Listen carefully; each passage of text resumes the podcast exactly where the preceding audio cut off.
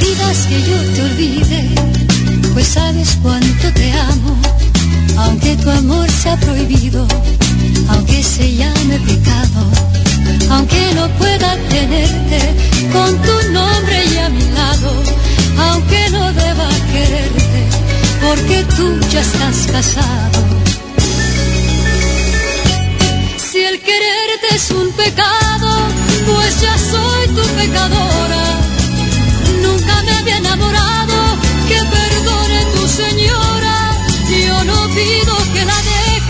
Dejes, pues también ella te adora.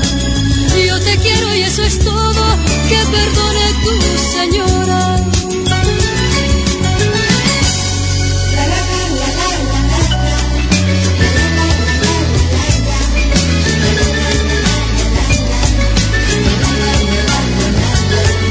No pidas que yo te olvide, pues sabes cuánto te amo, aunque tu amor sea prohibido, pecado, aunque no pueda tenerte con tu nombre y a mi lado, aunque no deba quererte, porque tú ya estás casado. Además quiero que sepas que eres tú mi amor primero. Tengo que amarte casado, no te conocí soltero. Sé que tú eres su marido, sé que estás sufriendo ahora. Tú me gustas por prohibido, que perdone tu señora.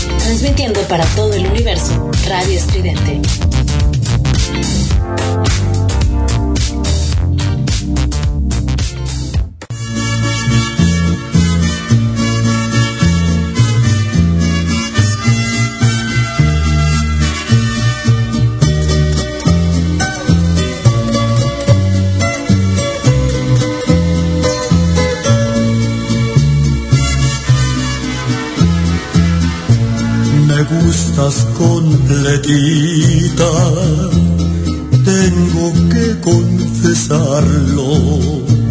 No más al saludarte me da el mal del amor. Me brotan los deseos, me tiembla todo el cuerpo.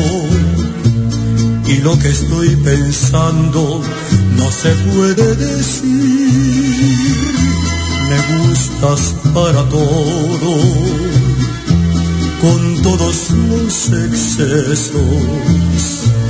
No más de imaginarme, se me enchina la piel. Qué imágenes tan bellas me cruzan por la mente y me estorba la gente, verdad de Dios que sí. Lástima que seas ajena y no lo mejor que tengo. Lástima que llego tarde y no tengo llave para abrir tu cuerpo. Lástima que seas ajena, el fruto prohibido que jamás comí. Lástima que no te tenga, al mismo cielo yo te haría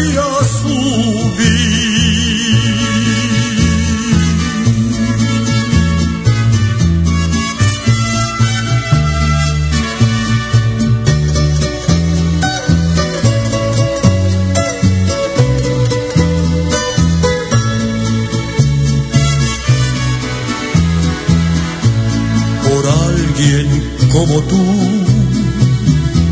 Por Dios que dejo todo, pareces un lucero no más al sonreír. Qué imágenes tan bellas me cruzan por la mente y estorban los presentes, verdad de Dios que sí. Lástima que seas ajena y no pueda darte lo mejor que tengo. Lástima que llego tarde y no tengo llave para abrir tu cuerpo. Lástima que seas ajena, el fruto prohibido que jamás comí. Lástima que no te tenga, cielo yo te haría subir. Lástima que seas ajena y no pueda darte lo mejor que tengo. Lástima que llego tarde y no tengo llave para abrir tu cuerpo. Somos ruido. Somos. Lástima que seas ajena, que jamás comí.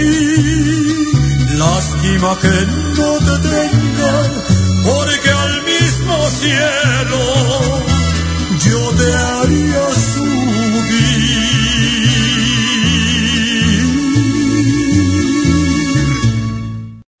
Hola, hola, buenas noches, ¿cómo están? Bienvenidos a Lágrimas de Tequila.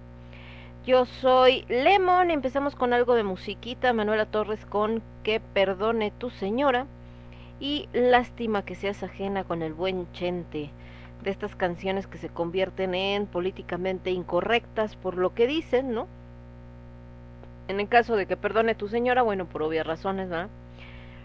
Que, que bueno, es un poco como la de prefiero ser su amante de, de estos cuates, ¿cómo se llama? De mm, ay, se me fue el nombre de esta María José y todas estas que también de repente hicieron estas rolitas así muy de de, de cuando están enamoradas de otra o de un, de un cuate que está casado con otra o al revés, ¿no? También por ahí el buen Alejandro Fernández, hijo de Don Chente, también sacó una que se llama Si yo fuera un caballero, una cosa así, que también habla más o menos de este rollo de que híjole, yo quisiera estar contigo, pero como soy un caballero, pues mejor no te digo nada porque tú andas con otro monito, ¿no? ¿Por qué se vuelven políticamente incorrectas? Bueno, porque al decir lástima que seas ajena, da la idea como de si fuera una propiedad de alguien más. Entonces yo no me puedo acercar porque ya eres propiedad de alguien más. Y obviamente eso es algo que eh, pues no funciona así, ¿no? O sea, es, eh, en dado caso sería lástima que no me peles porque tú estás enamorada de alguien más, no porque seas ajena, no es como que tenga ahí un candado o algo. De hecho dice, ¿no? De no tengo la llave para abrir tu cuerpo este pues no porque no es como de ah ya el que se casó le dan la llavecita y entonces ya tiene acceso directo pero bueno la realidad es que al final son canciones no que ese es el otro punto y justo fíjense que me acordaba ahorita hablando de eso estaba viendo eh, fuimos a comer a, a la papa guapa en la colonia Roma que se había platicado de ella el viernes de Conache de Alimentos hace una semana dos semanas no me acuerdo porque como tiene este ambiente de los 60, íbamos con mi señora madre, eh, pues dije, bueno, para que se acuerde de sus tiempos, de cuando era cuando era chavala, ¿no? Porque pues ponen música de rock de los 50, de los 60, etcétera. El caso es que en la tele que tienen ahí en la Papa Guapa están pasando diferentes videitos y entre los videos que estaban pasando estaba una película, no sé qué película sea, yo insisto, se me hacía muy muy conocido el galán que sale, el principal, eh, tipo onda, que no me puedo acordar del nombre del que se casó con Liz Taylor y que luego salió que era gay, creo que Hudson, no sé, no me acuerdo. Pero bueno, de esos galanes, ¿no? Sí, ya saben, acá súper nice y toda la onda. Y es como una película de, de marineros. Entonces este cuate que es el galán es como como capitán, una cosa así. Y viene con un grupito de marineros que son sus amigos, pero me supongo yo que también son subalternos, más jovencitos. Obviamente no tenía sonido, entonces no les puedo decir mucho como de qué iba la película, porque pues no estaba yo escuchando los diálogos ni nada, tampoco tenía subtítulos ni nada, pero pues lo que ves en, en la imagen, ¿no? Entonces, por lo que entiendo, uno de los marineros estaba enamorado de una chica muy guapa, el mero mero, el, el bueno, el jefe de ellos también estaba enamorado de, de una chava que era como cantante de estos cabarets, etcétera. Pero el caso es que por lo que alcancé a ver, como que a los dos los batearon, ¿no? En el sentido de que eh, ellas pues estaban buscando gente con, con más lana, una porque se sentía como muy presionada, la otra porque se encontró por ahí a un cuate mucho mayor porque tenía mucha lana, por lo que se ve, y entonces estas escenas ya saben donde este, él está tratando de convencerla y ella lo avienta y toda esta parte. Pero a lo que voy, que les decía ahorita de lo políticamente incorrecto, hay una escena donde una de las chavas que está romanceando con uno de los marineros, no con el jefe, sino con uno de los marineros, eh, va, creo que también es cantante, algo así. El caso es que él está con ella mientras ella se está ahí cambiando, bla, bla, bla, eh, muy tierna y todo, pero el caso es que después hay una escena donde ella está con otro cuate, que se ve que tiene mucha lana, están en un piano, él empieza a tocar, ella empieza a cantar. Eh, y entonces de repente se sientan en la sala, ¿no? Le sirve una copa y este cuate aprovecha para plantarle un beso, pero pues no se ve tampoco como ella no quiere que le dé el beso, no sé, ¿no? O sea, se ve así la escena muy acá. Y en ese momento entra el marino y obviamente se le va encima al tipo y lo empieza a golpear. Y entonces eh, el otro tipo pues noquea al marinero, lo avienta por allá. Entonces su jefe, el que les digo que es como galán, eh, se le va encima al tipo y entonces esta chava primero está viendo qué le pasó al marino, así como que tratando de despertarlo de mi vida, mi amor.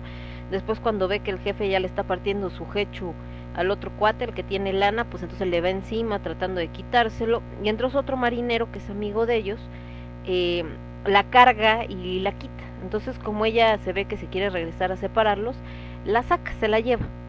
Y entonces van caminando por la calle y la va jaloneando. Entonces eh, se ve como que ella se está resistiendo así como de suéltame, no sé qué, bla, bla, bla. En eso llega un policía y se ve como que les pregunta que qué onda, ¿no? Y entonces en la cara de la actriz pues se ve que le está diciendo así como de pues este cuate me está llevando en, en, en mi, este, contra mi voluntad, bla, bla, bla. Y se ve que el chavo, por la imagen, también por lo que digo, no soy el diálogo, pero por la cara que pone, como que le dice, ay, no, sabe que es que es mi novia, ¿no? Estamos peleando y ya saben cómo son, ta, ta, ta. El caso es que el, el policía está como indeciso hasta que él de repente agarra, la toma en brazos y le planta un beso. Pero obviamente cuando le planta el beso, pues esta niña como que lo empuja.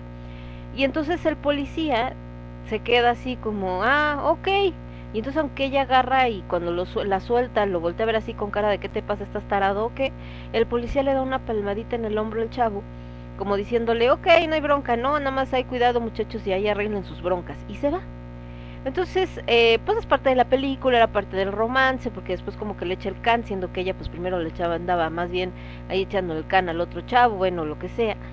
Y me quedé pensando, dije, ahorita quizá eh, ven esa película y van a decir, no, no hay que pasarla porque está fomentando eh, la violencia y que la mujer es objeto y además porque no la pelan y que la mujer es interesada, ¿no? Porque estas chicas pues están viendo más bien cuáles son los más pudientes, pero dije, también es un precedente histórico que veamos que precisamente muchas de las razones por las que hoy y antes empezaron a hacer todas estas luchas, estos señalamientos, estas denuncias, abusos y todo, viene de ahí que durante mucho tiempo una mujer, la palabra de una mujer eh, sobre que estaban abusando de ella o que estaba en contra de su voluntad, no tenía validez si el hombre decía no, es mi pareja, precisamente por como ahorita con la canción de Vicente Fernández, porque eran propiedad. Entonces, si yo tengo un carro, pues ya mi carro lo puedo pintar, despintar, eh, golpear, cambiarle las llantas,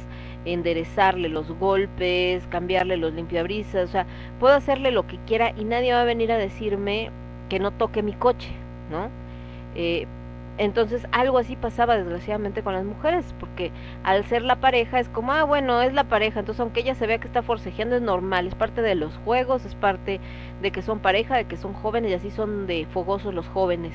Entonces eh, no le daba atención a que ella dijera, no, espérame, este güey nada que ver conmigo, ¿no?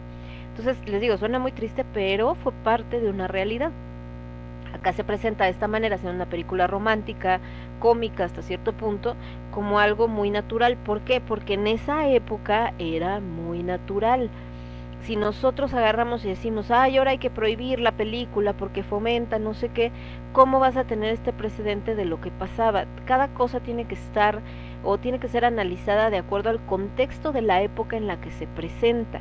También, por ejemplo, en esa misma película, la chica que le ayuda a la cantante, a la que está enamorada del jefe, eh, es una chica, bueno, es una señora afroamericana entonces también es como, no, es que los afroamericanos siempre salían de sirvientes. Bueno, porque en esa época los afroamericanos desgraciadamente eran tratados como servidumbre.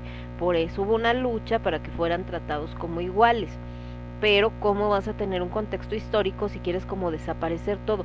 No podemos evitar el dolor, no podemos esconder todo lo que duela, todo lo que lastima y hacer como que no pasó, porque desgraciadamente cuando hacemos como que no pasó, vuelve a suceder. ¿Por qué? Porque no hay algo ahí que te esté recordando. Acuérdate que esto pasaba y no debe de volver a pasar. Y justo también en ese en ese tenor me tocó en Facebook ver un meme o una cosa así donde justo hablaban de que eh, hay una frase de la Iliada donde dice este Aquiles cortó eh, algunos de sus rubios mechones y los puso sobre el, el cuerpo de Patroclo, ¿no? y abajo está la foto y dice Aquiles en Netflix y es un chico afroamericano tratando de este rollo de la inclusión rompes con, o sea, te caes en lo ilógico. ¿Por qué? Porque históricamente un afroamericano o bueno, una persona eh, de piel negra era imposible que estuviera entre los griegos, porque los de piel negra y que eran guerreros y muy sangrientos y lo que quieran, pero eran los moros, los persas, donde sí había gente de piel más oscura, pero los griegos pues eran blancos, ¿no? Entonces, y precisamente por eso la Iliada está contada así, porque además está hablando de un personaje que si bien es mítico, seguramente estaba basado en un guerrero real. Entonces, eh, no, este, ahí como que la inclusión yo no la acabo de entender en ese sentido en el momento en que estás alterando a un personaje, ¿no? De que es que es un personaje de caricatura, sí, pero aquí no, que estamos hablando de un personaje histórico, ¿no? Pero bueno, ese ya es otro rollo y pues todo el mundo feliz de la vida y estas combinaciones y demás. Eh, el día de hoy parte de la música que vamos a estar poniendo son las canciones que cantaron otros del maestro Sergio Esquivel. Sergio Esquivel es un compositor mexicano, yucateco, muy prolífico, escribió prácticamente más de 350 canciones, de las cuales 50 se hicieron muy muy famosas, algunas las cantaba él, la gran mayoría las cantaban otros artistas como Manuel, como Cristian Castro, como Verónica Castro, como José José, como Yoshio y como un montón de gente. Y eran canciones, pues la verdad, muy chidas, muy románticas, muy padres. Desgraciadamente él falleció el día 24 de abril, si mal no recuerdo y eh, sí, el 24 de abril. Tenía 74 años, la verdad era muy joven, o sea, yo sé que, ay, 74 ya estaba grande Lemon, sí, pero hay mucha gente que tiene 80, 90 y ahí sigue, pues el señor López Tarso, por ejemplo, entonces, pues bueno, desgraciadamente él murió de un infarto, nada que ver con COVID ni nada parecido, eh, murió de un infarto mientras dormía y bueno, pues ha estado haciendo varios homenajes porque como les digo, pues es una figura bastante importante dentro de la música mexicana. Entonces, vamos a poner ahorita eh, una rola que cantaba él, muy famosa, que se llama, bueno, no, con esa vamos a cerrar mejor. Vamos a poner a Imelda Miller con esto que se llama Qué alegre va María. Y después nos vamos con Verónica Castro y esto que se llama Juntos. Ambas canciones son de Sergio Esquivel y regresamos. Yo soy Lemón, esto es Lágrimas de Tequila, lo escuchas únicamente a través de Radio Estridente. Regreso. Juntos,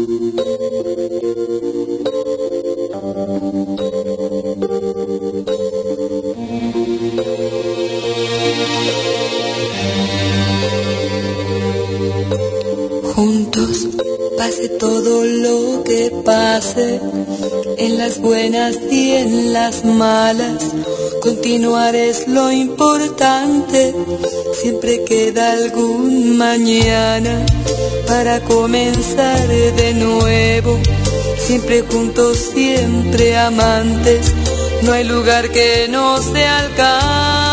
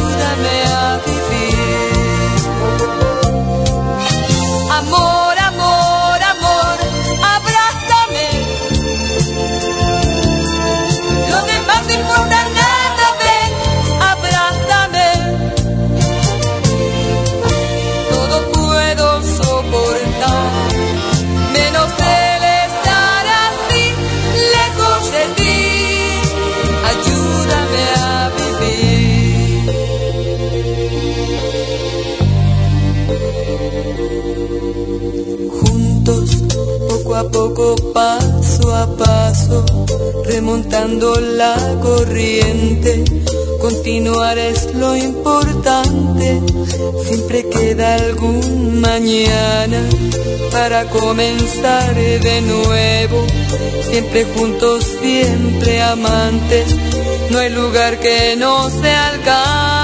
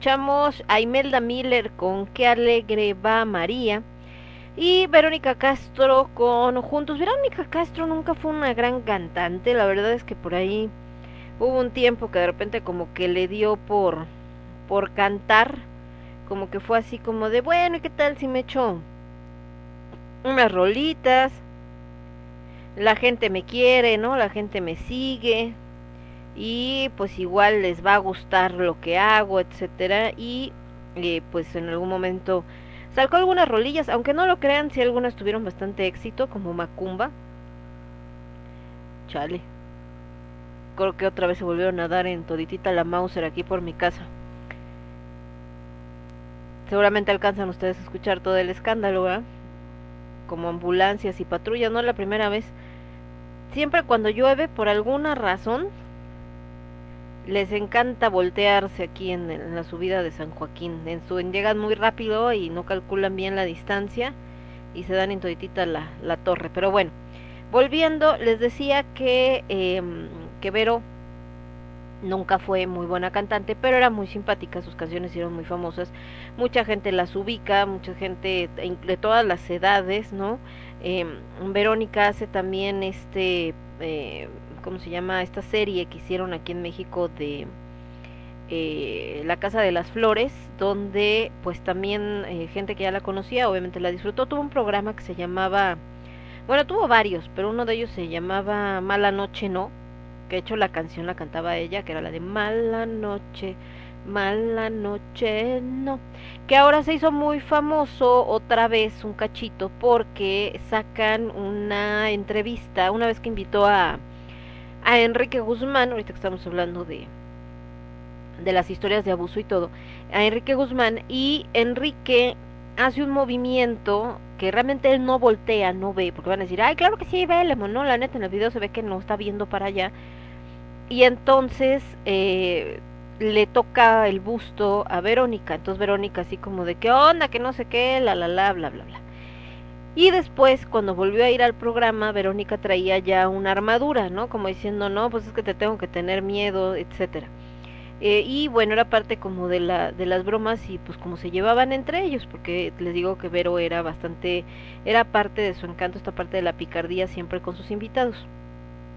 Y estamos hablando de otra época, de otro contexto, por eso les comentaba también acá de las películas.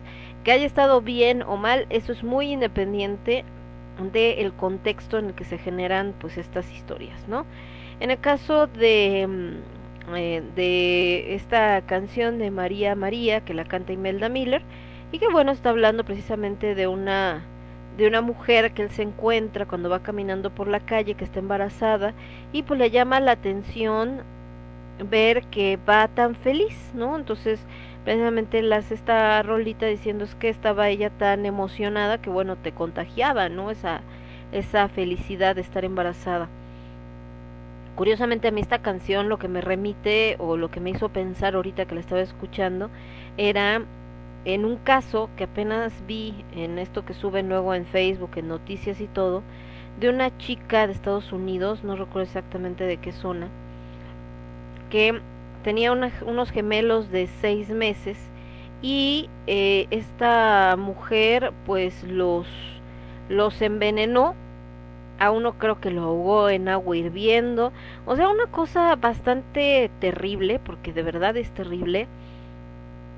Y, eh, y bueno, cuando encuentran uno de sus familiares, pues estaba preocupado porque como que había visto raro todo lo que tenía que ver con, con los bebés y la hermana cuando lo había ido a ver, pues le, llamó la atención que los bebés no estaban, entonces así como que chale, ¿qué onda?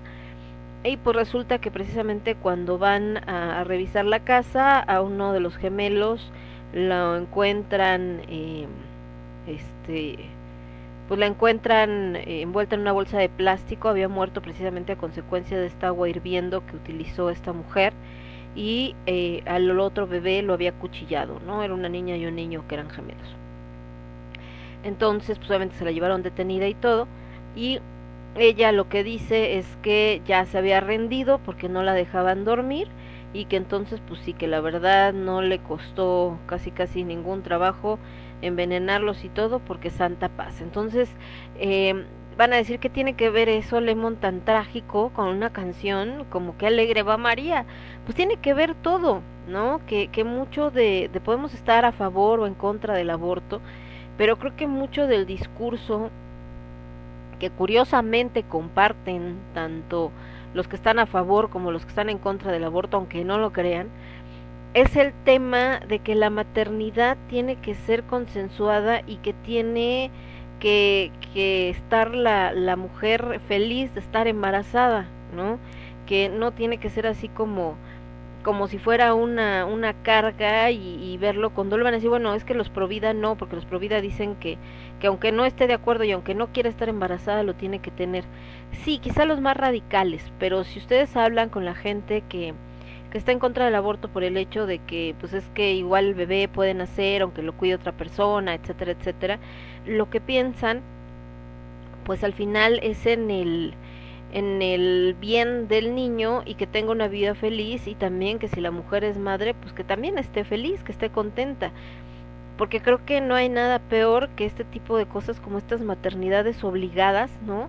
Donde es que es que lo tienes que querer porque es tu hijo y desgraciadamente hay muchas mujeres que, que no, o sea, que aunque lo hayan tenido, aunque haya estado en su vientre, aunque hayan pasado por el proceso de parto no estaban convencidas de ser madres y obviamente eso se refleja en las consecuencias no de cuando ya eh, de cuando ya tienen el bebé porque se ve en el maltrato en la amargura que de repente desarrollan. Pues yo les he platicado de mi vecina que sigo sin ubicar si es la que está aquí en el piso de arriba o está en el piso de abajo que tiene un hijo que se llama Mateo y, y de verdad es, es desesperante y triste oír a Mateo llorar, oír los gritos, que nunca he escuchado que le hable con cariño. Lo más light que he escuchado es que le habla no gritando, ¿no? Pero nunca así como mi vida, mi amor, o acá, o sea, no, para nada. O sea, es más bien como una onda pues bastante agresiva. Y la última, que lo estaba regañando por no sé qué demonios y que Mateo no hacía caso, eh, supongo que alguna seña hizo de la amenaza que normalmente la maneja con él y nada más escuché a Mateo decir con la escoba no, con la escoba no, entonces se te parte el corazón escuchar eso, porque ¿a qué te refiere cuando dice con la escoba no? A que seguramente le pega con la escoba, ¿no?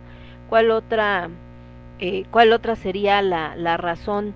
Entonces, eh, híjole, no sé, es algo como bastante, bastante fuerte y eh, por ello eh, en esto que les decía de, de, la maternidad, de que tiene que ser eh, porque realmente quieres, aunque haya sido un accidente, ¿eh? porque son cosas muy distintas. Una cosa es que una mujer se haya embarazado sin que lo deseara, porque le falló el condón, porque no se puso preservativo, lo que ustedes quieran.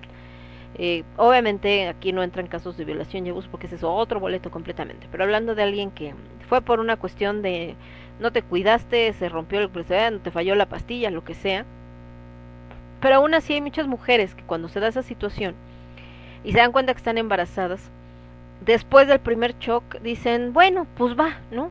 Está bien, voy a tener a mi hijo. Y nace el niño y son las más felices, sí las hay. Pero el problema es cuando viene esta obligación de no, es que lo tienes que tener y todo, y a Wilson hacen que las mujeres tengan al niño y que estén con él, y de repente nos encontramos pues con casos como este, ¿por qué? Porque no es algo que deseaban hacer, ¿no? Eh, porque a lo mejor nadie pensó en, oye, mija, ¿estás segura? No, no estoy segura, pero lo voy a tener porque no estoy en contra del aborto. Ah, ok, pero sabes que alguien esté con ella para que en el momento en que nazcan los niños, como en este caso que fueron gemelos, quitárselos y llevárselos a alguien que sí los vaya a tratar bien. Y ese es otro punto aquí en México, por ejemplo, se habla mucho de que el aborto, que por qué no los dan en adopción. Creo que este año adoptaron a 50 niños y hay como 5 mil, 10 mil, 30 mil o un montón esperando casa. Entonces, son, son situaciones muy complicadas, ¿no? Y obviamente bastante polémicas en ese sentido. Pero a lo que voy, por lo que hacía con toda la reflexión con esta canción, es porque creo que el señor Sergio Esquivel, si bien nos está hablando de otra época, eh,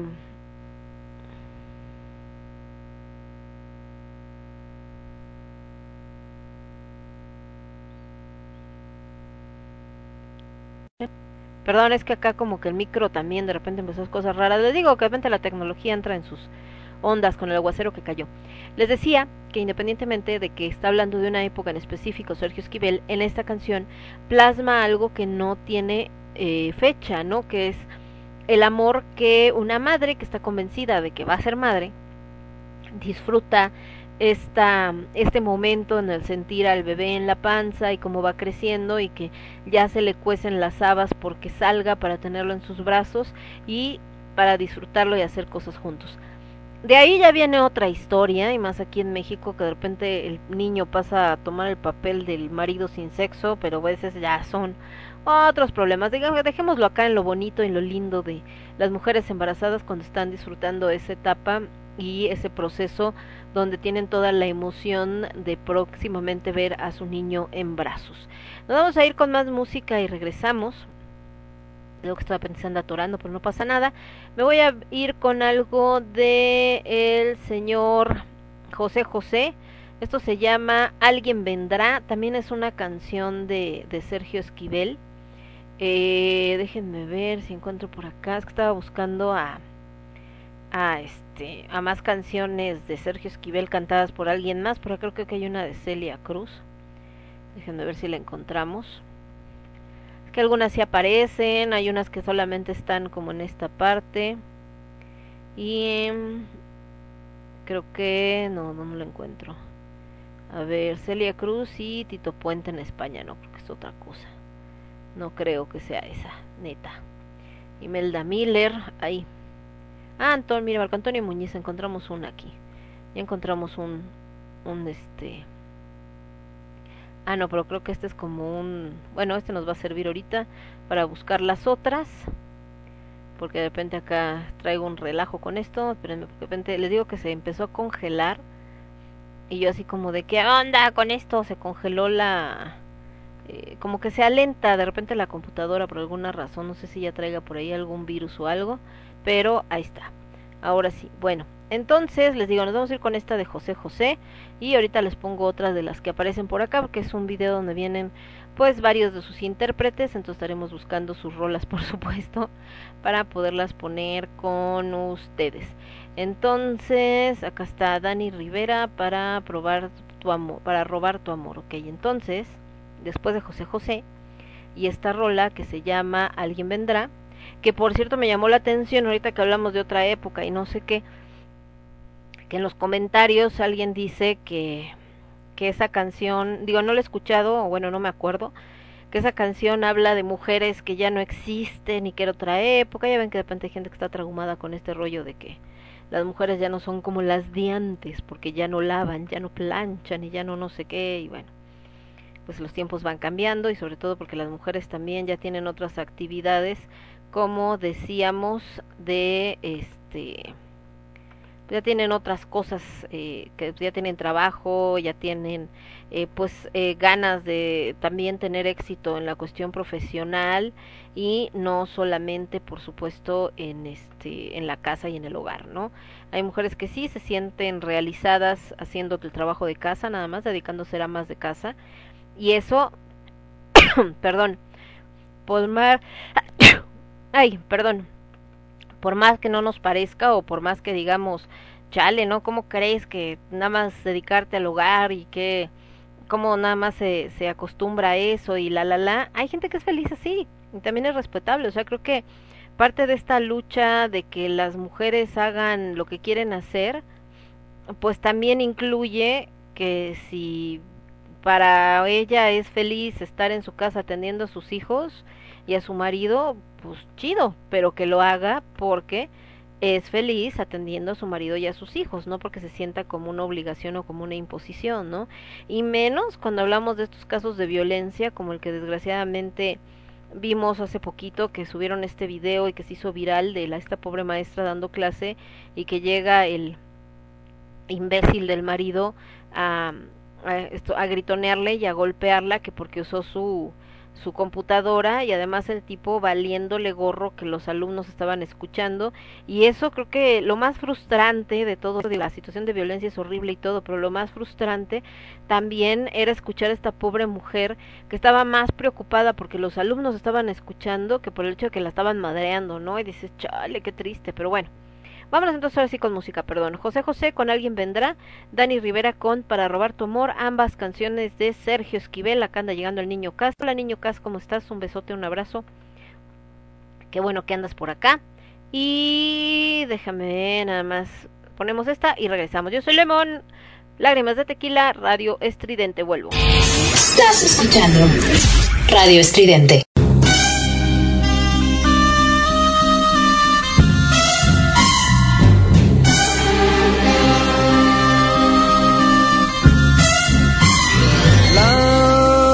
Soledad es pasajera, siempre se va, tal como llega. Bien habrá que esté esperando para darte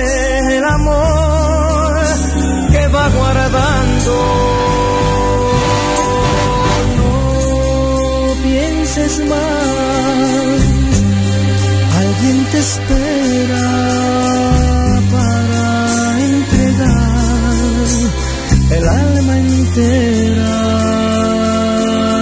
Se encontrarán por el camino y se amarán, se amarán,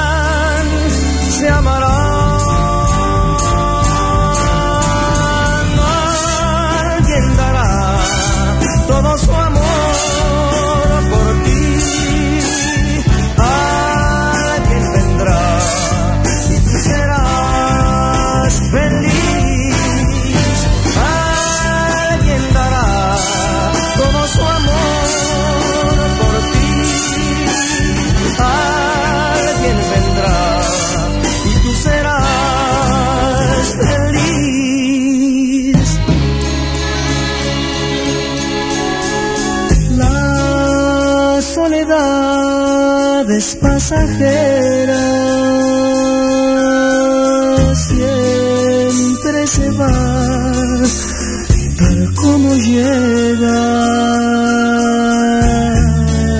Alguien habrá que esté esperando para darte el amor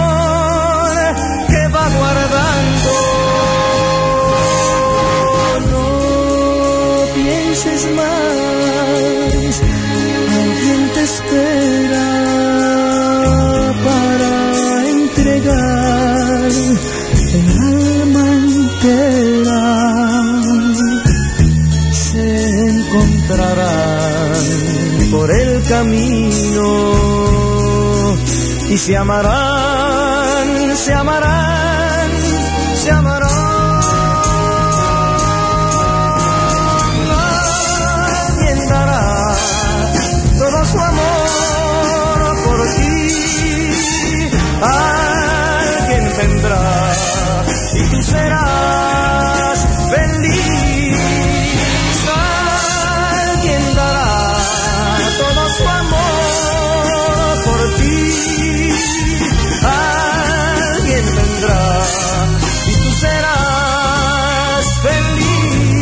feliz. Somos ruido.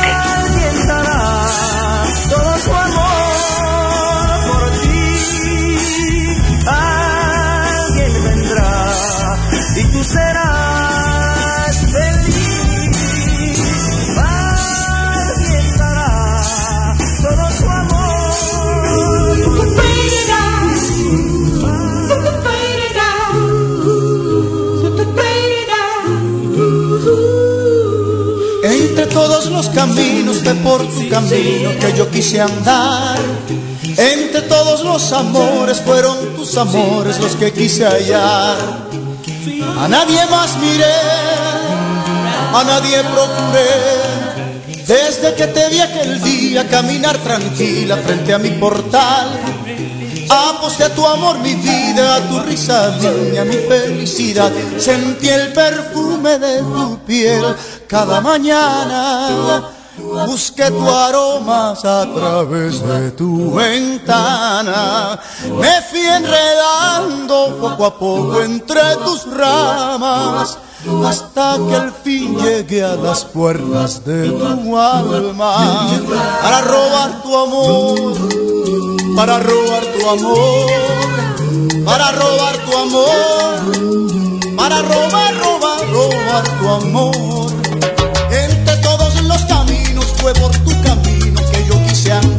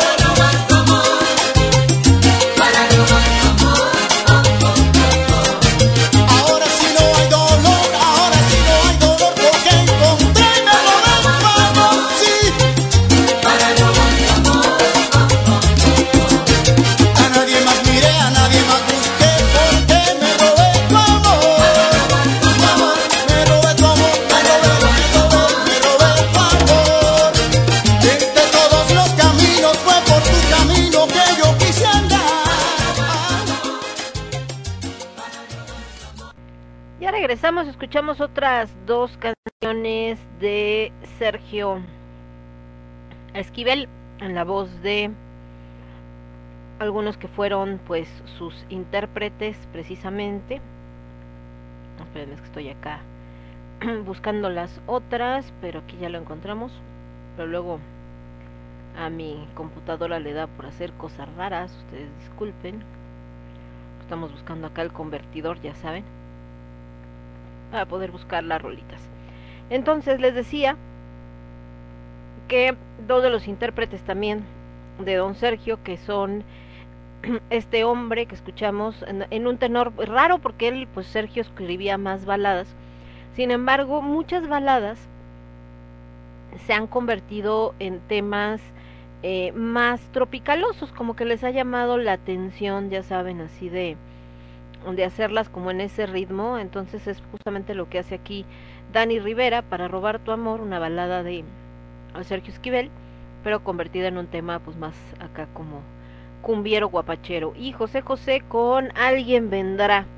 Las canciones de don Sergio, como se pueden dar cuenta, pues eran bastante optimistas. En esta de Alguien vendrá también es así como de no te preocupes, va a aparecer alguien que te quiera y que sí te dé el amor que tú necesitas y que te conozca o que te reconozca por quien eres y entonces se entregue completamente y tú te puedas entregar completamente, etcétera, etcétera. Entonces eran era bastante optimista en ese sentido, su música iba más en ese tenor nada más y pues qué les digo. Eh, ¿Qué más tenemos por acá? Mm. No, no tengo acá más, ahí está.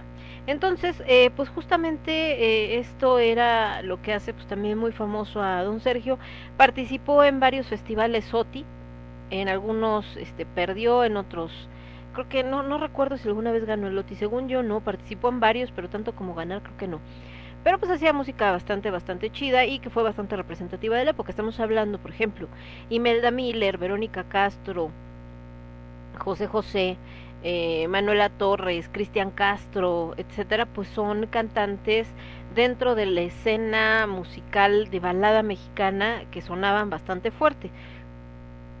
Quizá ahorita muchos, eh, sobre todo los jóvenes, digan, no, pues es que no me suena, yo no los conozco, porque al final del día la música fue mutando. Ustedes no les tocó, eran muy jóvenes, pero se acuerdan que el otro día platicábamos que había un programa que se llamaba Siempre en Domingo. El programa de Siempre en Domingo, con todo y lo que era Raúl Velasco, de hecho le decían Raúl Velasco, imagínense, eh, todo lo que hizo Raúl Velasco eh, dentro de lo bueno, vamos a decirle, porque pues sí hay muchas cosas malas y hay mucha gente que puede decir muchas barbaridades que le tocó vivir con ese hombre, pero dentro de lo positivo era un programa que pasaba todos los domingos, como no había otra cosa que ver, si había fútbol, siempre el domingo era después del fútbol, eh, salían muchos eh, artistas que estaban justo en este proceso de darse a conocer, tanto nacionales como internacionales. Entonces siempre en domingo se volvió una plataforma de lanzamiento para bandas y cantantes eh, mexicanos, mexicanas y extranjeros, ¿no? Por ejemplo, Miguel Bosé, pues los primeros lugares que pisó cuando empezaba su carrera y como se dio a conocer en México, también fue a través de Siempre en Domingo, ¿no? Y así varios. Por supuesto, el lado negativo es que también por eso muchos nunca vieron despegar su carrera, porque si por alguna razón no le gustaba a Raúl Velasco o algo, había visto que no, como que no le latía eso que traía, no ese estilo o lo que fuera, pues lo bloqueaba. Entonces, pues también hubo muchas, eh, muchos cantantes y muchas bandas que nunca salieron, les digo, a la luz, porque él así lo decidió. Uno de los que lo odiaba que también murió hace poquito, era Cepillín. Cepillín se expresaba pestes de, de Raúl Velasco.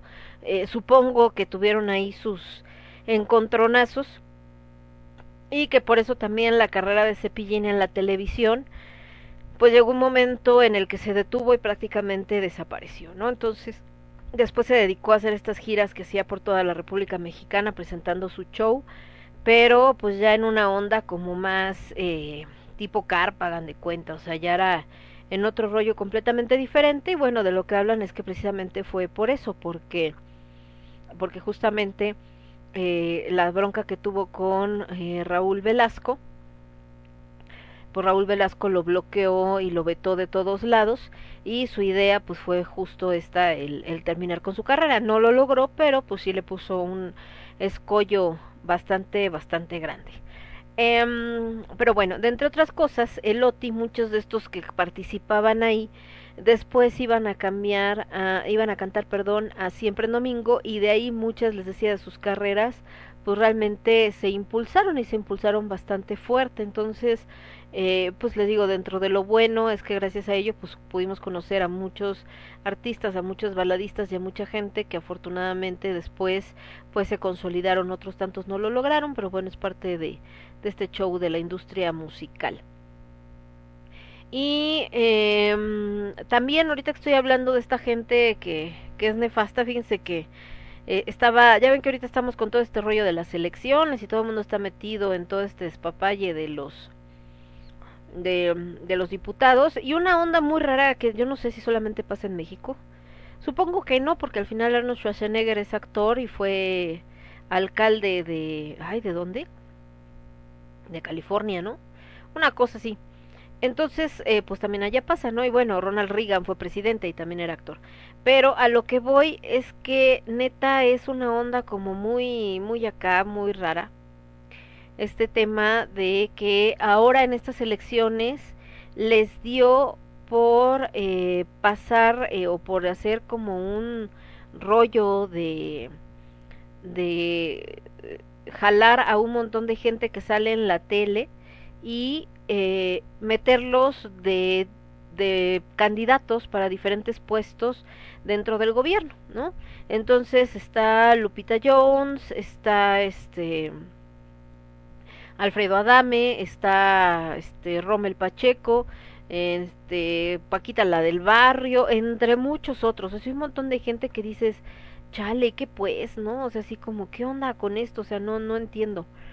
Entonces, eh, a lo que voy, eh, este, a lo que voy es que este cuate, el, el Alfredo Adame, por eso que les decía de asco de personas, Alfredo Adame, resulta que según él se está lanzando como candidato para diputado o algo así entendí, en la delegación Tlalpan. So, suben un video donde se acercan a preguntarle que cómo va, que cuáles, imagino que cuáles son sus propuestas, ya saben todo este rollo. El caso es que en el momento en el que lo están pues entrevistando o están siguiendo lo que está haciendo porque estaba repartiendo folletos así como a los coches que pasaban, uno de los coches que pasa le toca mentándole la madre, ¿no? Y pues no sé, esperarías o lo, lo que supongo que haría cualquier persona normal, ¿no? cualquier persona normal y más si vas por un puesto político es pues aunque te enojes pues no pelar, ¿no? Así como chale o volteando así como ay gracias, ¿no? Se agradece. ¿Por qué? Porque al final estás dando, estás trabajando con esta imagen, estás eh, pues tratando de ganarte la ciudadanía, no de echártela en contra.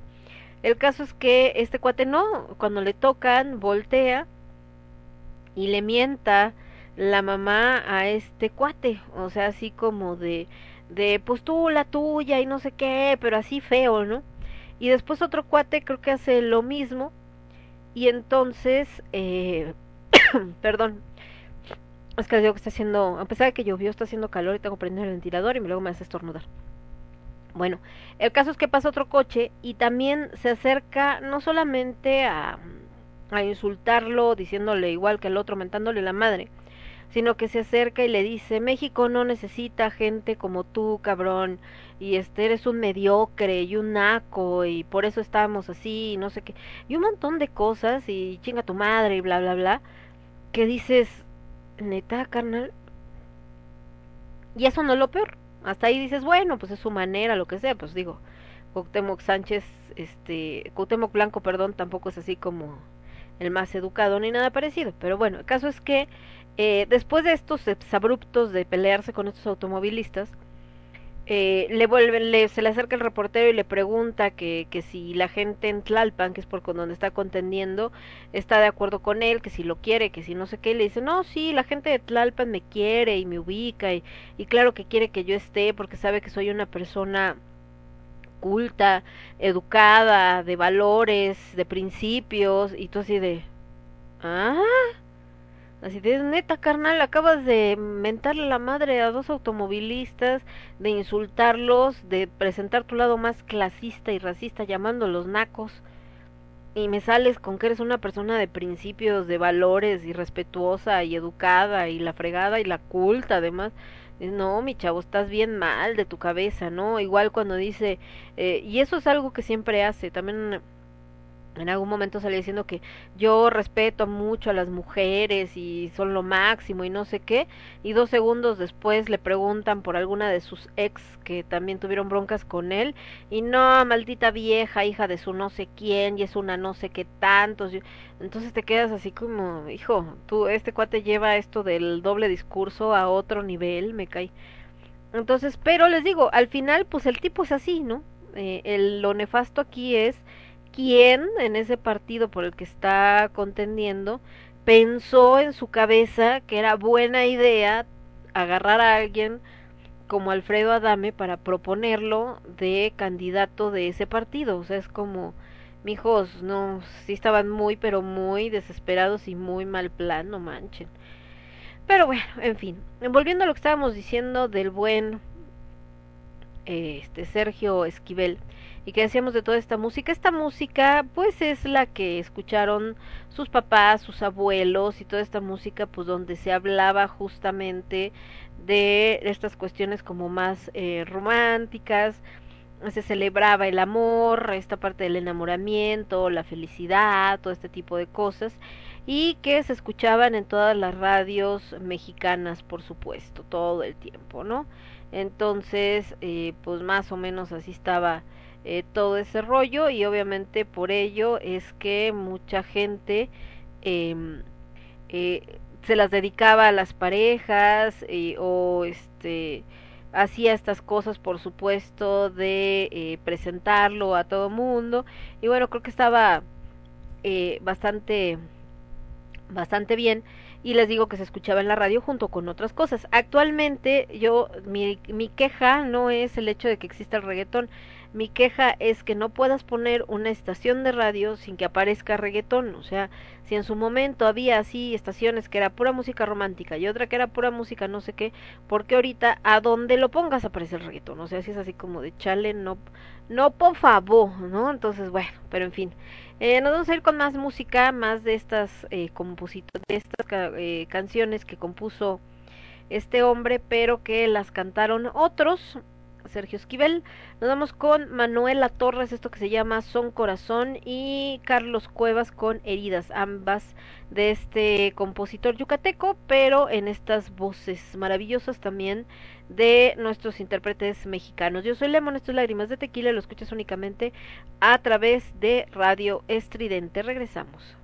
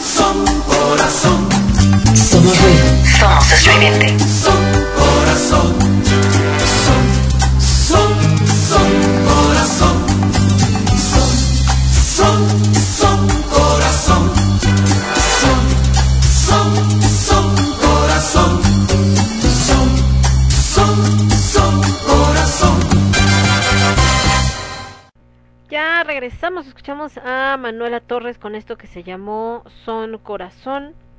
Carlos Cuevas con Heridas, ambas, ambas de Sergio Esquivel. Y ahorita que estamos hablando de esto, fíjense que, mm, híjole, es que está diciendo Casiel, que eh, el mundo de la farándula es raro, que hace rato estaban viendo La Voz Senior. Ya ven que este, esta franquicia de La Voz en México la han hecho pues diferente o intentando ser diferente a ver de qué manera funciona. Hicieron primero la versión normal y como que pues sí, pero no, no fue así como but, así súper exitosa, pues no. Y después hicieron la voz Kids, que parece que no les fue tan mal. No sé quién ganó, Cas debe de saber quién ganó en la voz Kids, o sea, no qué niño, sino qué juez, el niño de qué juez fue el que ganó. Y, eh, y ahora están haciendo algo que se llama La Voz Senior, pero no sé por qué se me hace y me late, ¿no? Que, eh, que pues va a haber, eh, no sé por qué me late que vamos a ver desfilar justamente a gente en este, en este tema de, de este, de este tipo de, de programa a gente que ya estaba consolidada, gente importante dentro del ámbito musical, eh, pero que ya son mayores de 50, 60 años y que eh, precisamente por esto que estamos hablando de esta parte donde está controlado por las mafias de las disqueras, las radios y todo y que les van bloqueando, pues se vieron sus carreras pues congeladas, detenidas, fueron olvidados y entonces pues están buscando eh, encontrar, más que ganar, eh, volver a encontrar foco para que la gente los ubique y les compre su música. A mí me da, por ejemplo, mucha tristeza ver a alguien como Tere Estrada, eh, la sirena, una de las sirenas del rock, Baby Batis es otra de las sirenas del rock, gente que empezó picando piedra desde abajo, que hicieron historia dentro del rock nacional y sobre todo ese rock nacional que no eran covers, ese rock nacional original, en una época donde todos eran hombres, donde las mujeres solamente les veían como groupies y ellas llegaron eh, que que fueron las mujeres que, que no eran groupies, no iban acompañando a nadie, ni siquiera Baby Batis, que era hermana de, de Batis, que era el más conocido, digamos, sino que eran eh, mujeres que estaban haciendo rock, que estaban partiendo escenas, estaban partiendo el lomo y ahí estaban en friega, ¿no? Y eh, que ahorita, por ejemplo, Tere, pues tiene que estar ahí mandando por fakes, pidiendo, este, que compren su libro, que le apoyen para poder sacar su disco, eh, las presentaciones y un montón de cosas para mantenerse a flote. Eh, Kenny, de Kenny Los Eléctricos, que fue una banda bien importante también en los, en los 80s, 90 en el rock en español y que también eh, pues tiene ahorita con su marido que es uno de sus músicos pues de repente sacan sus videos y también han tenido que hacer cosas El Salvador de la casta de la Castañeda eh, y de Salvador y los Eones, pues tiene su taller de herrería, que por cierto está creo que en San Cosme. En fin, han tenido que ir buscando como otras opciones que no tienen que ver con la música. Mientras gente con música muy vacía, como ahorita que estamos hablando, que ese es mi coraje, de repente con el reggaetón o con mucho del pop, eh, pues vive la vida loca sin ningún problema ahorita, ¿no? Porque después acaban bastante mal algunos, tristemente. Pero lo más triste es como ahorita que dice esto de, de, del mundo de la farándula que es muy raro dice Casiel porque dice que estaba viendo la voz senior y que participó Baby Batis y que obviamente se voltearon los cuatro jueces maestros pues claro que se iban a voltear los cuatro no y que ella se fue al equipo de, de Belinda y dice quién quién le va a enseñar a quién no o sea Belinda va a aprender de Baby Batis o Baby Batis va a aprender de Belinda, entonces le digo que pues si se pone lista la niña, ¿no? Eh, pues puede aprender muchas cosas, porque pues los, las tablas y todo lo que pasó Baby Batis y todo, todo lo que le puede contar no se lo va no se lo va a contar nadie y que bueno, dice que es lo mejor que le puede pasar. Ojalá, Belinda es una mujer bastante inteligente, fíjense que a mí me, me cae, bueno, me caía mal, se me hace así, me hacía como muy boba, pero la verdad es que no es tan tonta, es una imagen que maneja, la verdad es que la chava es bastante inteligente, entonces, pues esperemos que pues haga algo pues bastante bueno acá ahora que está con Baby Patis. Pero lo que me preocupa es eso, que me estoy imaginando que no va a ser la única persona de ese estilo que vamos a ver desfilar en este programa. No dudo que muchos intérpretes eh, de esa talla, de la de Baby Batis, de por ejemplo Mario Pintor, ¿no? Que ahorita que estamos hablando de estos compositores eh, y de estos cantantes que cantaron canciones de Sergio Esquivel, Mario Pintor también en los noventas eh, fue una figura bastante importante dentro de la balada nacional, lo veías en todos los programas, salían siempre en domingo, salió un montón y de repente pues ya se perdió, se dejó, no sé, este Ricky Luis, el que cantaba la de Tengo un mes con el mismo pantalón y que también primero pues todo mundo y ahí andaba con todos el, echando relajo y viviendo living la vida loca, de repente se desapareció, luego reapareció un tiempo como conductor que no lo hizo nada mal, pero después otra vez como que ya no se supo nada de él, entonces no dudaría que todo ese tipo de, de chicos y chicas pues vayan a aparecer ahorita justo en, en este en la voz senior eh, tratando de darse a conocer. Por ejemplo, La Voz, el normal, el primero que hicieron, ¿se acuerdan que les platicaba yo de Betty Lop? Que Betty Lop es una cantante, que esa mujer tiene una voz maravillosa, muy potente. Yo la conocí en, en, en una de las compañías de teatro y eh, era pues bastante triste ver que siendo una mujer tan talentosa, eh, no sea reconocida, ¿no? Y no nadie la, la pele ni nada. Y ahora te des cuenta que tuvo que participar en la voz como para que pues hay dos que tres personas lo ubicaran y que Rampó tampoco fue como de gran ayuda, ¿no? No es así como que de la nada ya tiene 800 mil seguidores y todos esos seguidores la van a ayudar a seguir viviendo de la música, etcétera. Pues no, también tiene que seguir eh, fregándole y buscándole y, y viendo qué hace y da clases de música, a lo mejor pues, le ayuda un poco para que si alguien ve que está dando clases de música, dice, ah, sí, es la que participó en la voz, digamos que es lo más pues cercano, vamos a decirle por ese lado, y ojalá le ayude, pero vaya, tienen que estar buscando esas plataformas porque eh, su talento, a pesar de su gran talento, no fue suficiente en este mundo mediático, y entonces eso pues sí está, la neta, bastante gachito, ¿no? Pero bueno, en fin. Ahorita estamos hablando del club de los adoloridos y que andábamos acá, este, eh, sufriendo por las penas y todo este choro. Les platicaba que ahorita estaba viendo la película esta que salió en, bueno, que estaban pasando así como de fondo en La Papa Guapa mientras estábamos comiendo y que no tenía sonido, pero pues alcanzaba a saber un poco la acción de lo que sucedía ahí.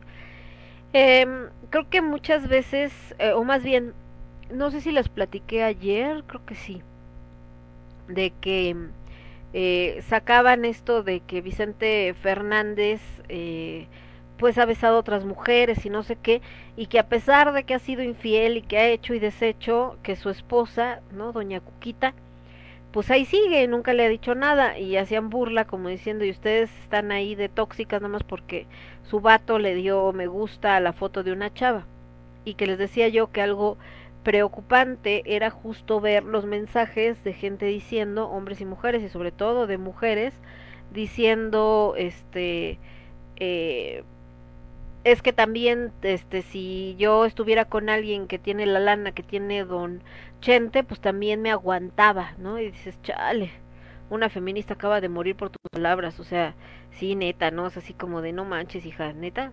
O sea, estás viendo que cómo ha costado trabajo romper esos estereotipos, estigmas, tú sales con que pues no importa si me pone el cuerno, pero pues si tiene lana me mantiene y me va a tener en el rancho como tiene don este don Vicente a doña Cuquita, entonces pues aunque me ponga el cuerno a mí que me importa, y dices, chale.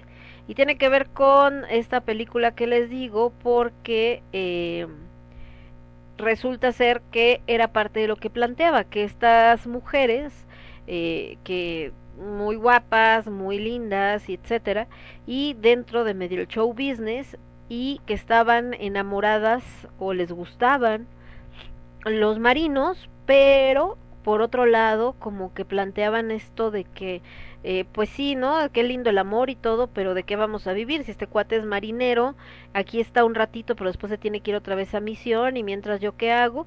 Y entonces las dos, a pesar de que al parecer amaban a estos marinos, pues más bien andaban buscando a hombres mucho mayores, pero con lana, ¿no?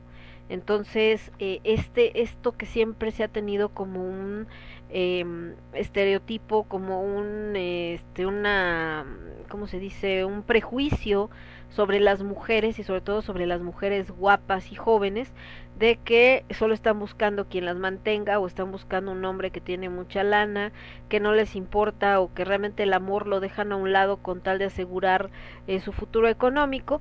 Y que pues muchas veces se ha dicho claro que no, por ahí no va, eso no es cierto, etcétera, y de repente aparecen cosas como estas donde eh, eh, está este este cuate presentando una cuestión y donde dicen mi dignidad no importa mientras el señor me tuviera con todos los eh, los lujos eh, yo le aguanto eso y mucho más no entonces eh, no pasa nada este eh, los otros a los que no les aguantas o que nos enojamos porque le ponen like a la foto, pues es también porque son pobres. Si no fueran pobres no habría bronca, ¿no? Entonces dices, puta, o sea, estás viendo que de por sí se agarra de ahí la gente para tratar de quitarle peso o tratar de, de meritar la lucha feminista y salen con estas cosas, no, pues ni cómo le hacemos. Entonces, eh, pues son estas incongruencias. ¿Y qué tiene que ver con la voz y con todo esto? Pues eso, que el ser humano de verdad a veces es bastante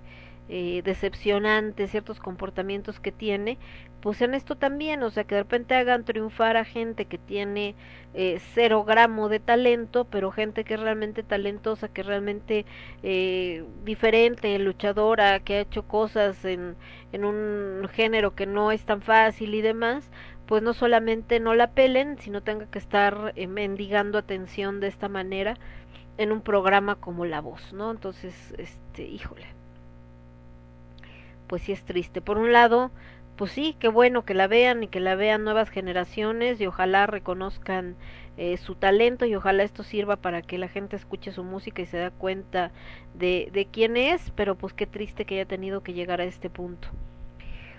Ay, en fin, bueno, mejor vámonos con música. Nos vamos a ir con otros dos intérpretes de el señor Sergio Esquivel. Nos vamos con la hermana de Carlos, aunque están peleados a muerte, Aida Cuevas con ¿Qué será de mí? Y Celia Cruz con Mi lindo Bogio. Y regresamos. Yo soy Lemon, esto es... Ah, pero voy a poner la tercera porque están bien cortitas.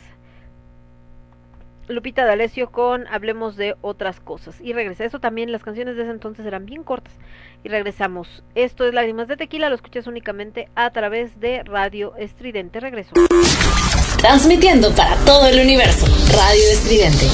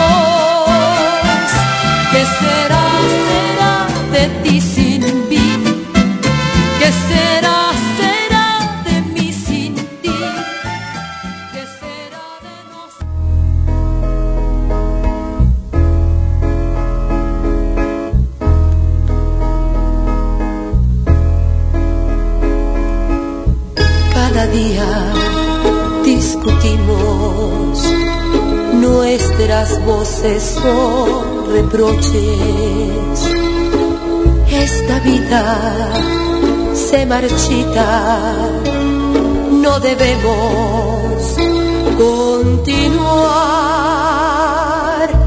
Ven y hablemos de otras cosas, platiquemos simplemente, olvidemos los temores y volvamos a el amor.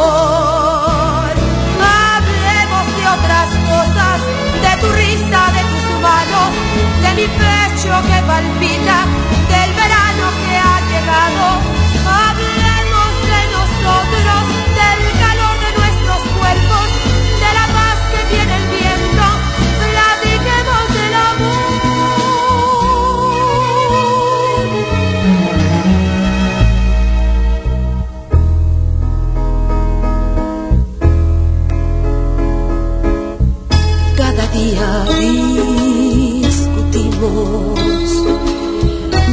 Nuestras voces son reproches. Esta vida se marchita. No debemos continuar. Ven y hablemos de otras cosas. Platiquemos simplemente. Olvidemos los temores y volvamos al amor. Hablemos de otras cosas, de tu risa, de tus manos, de mi pecho que palpita, del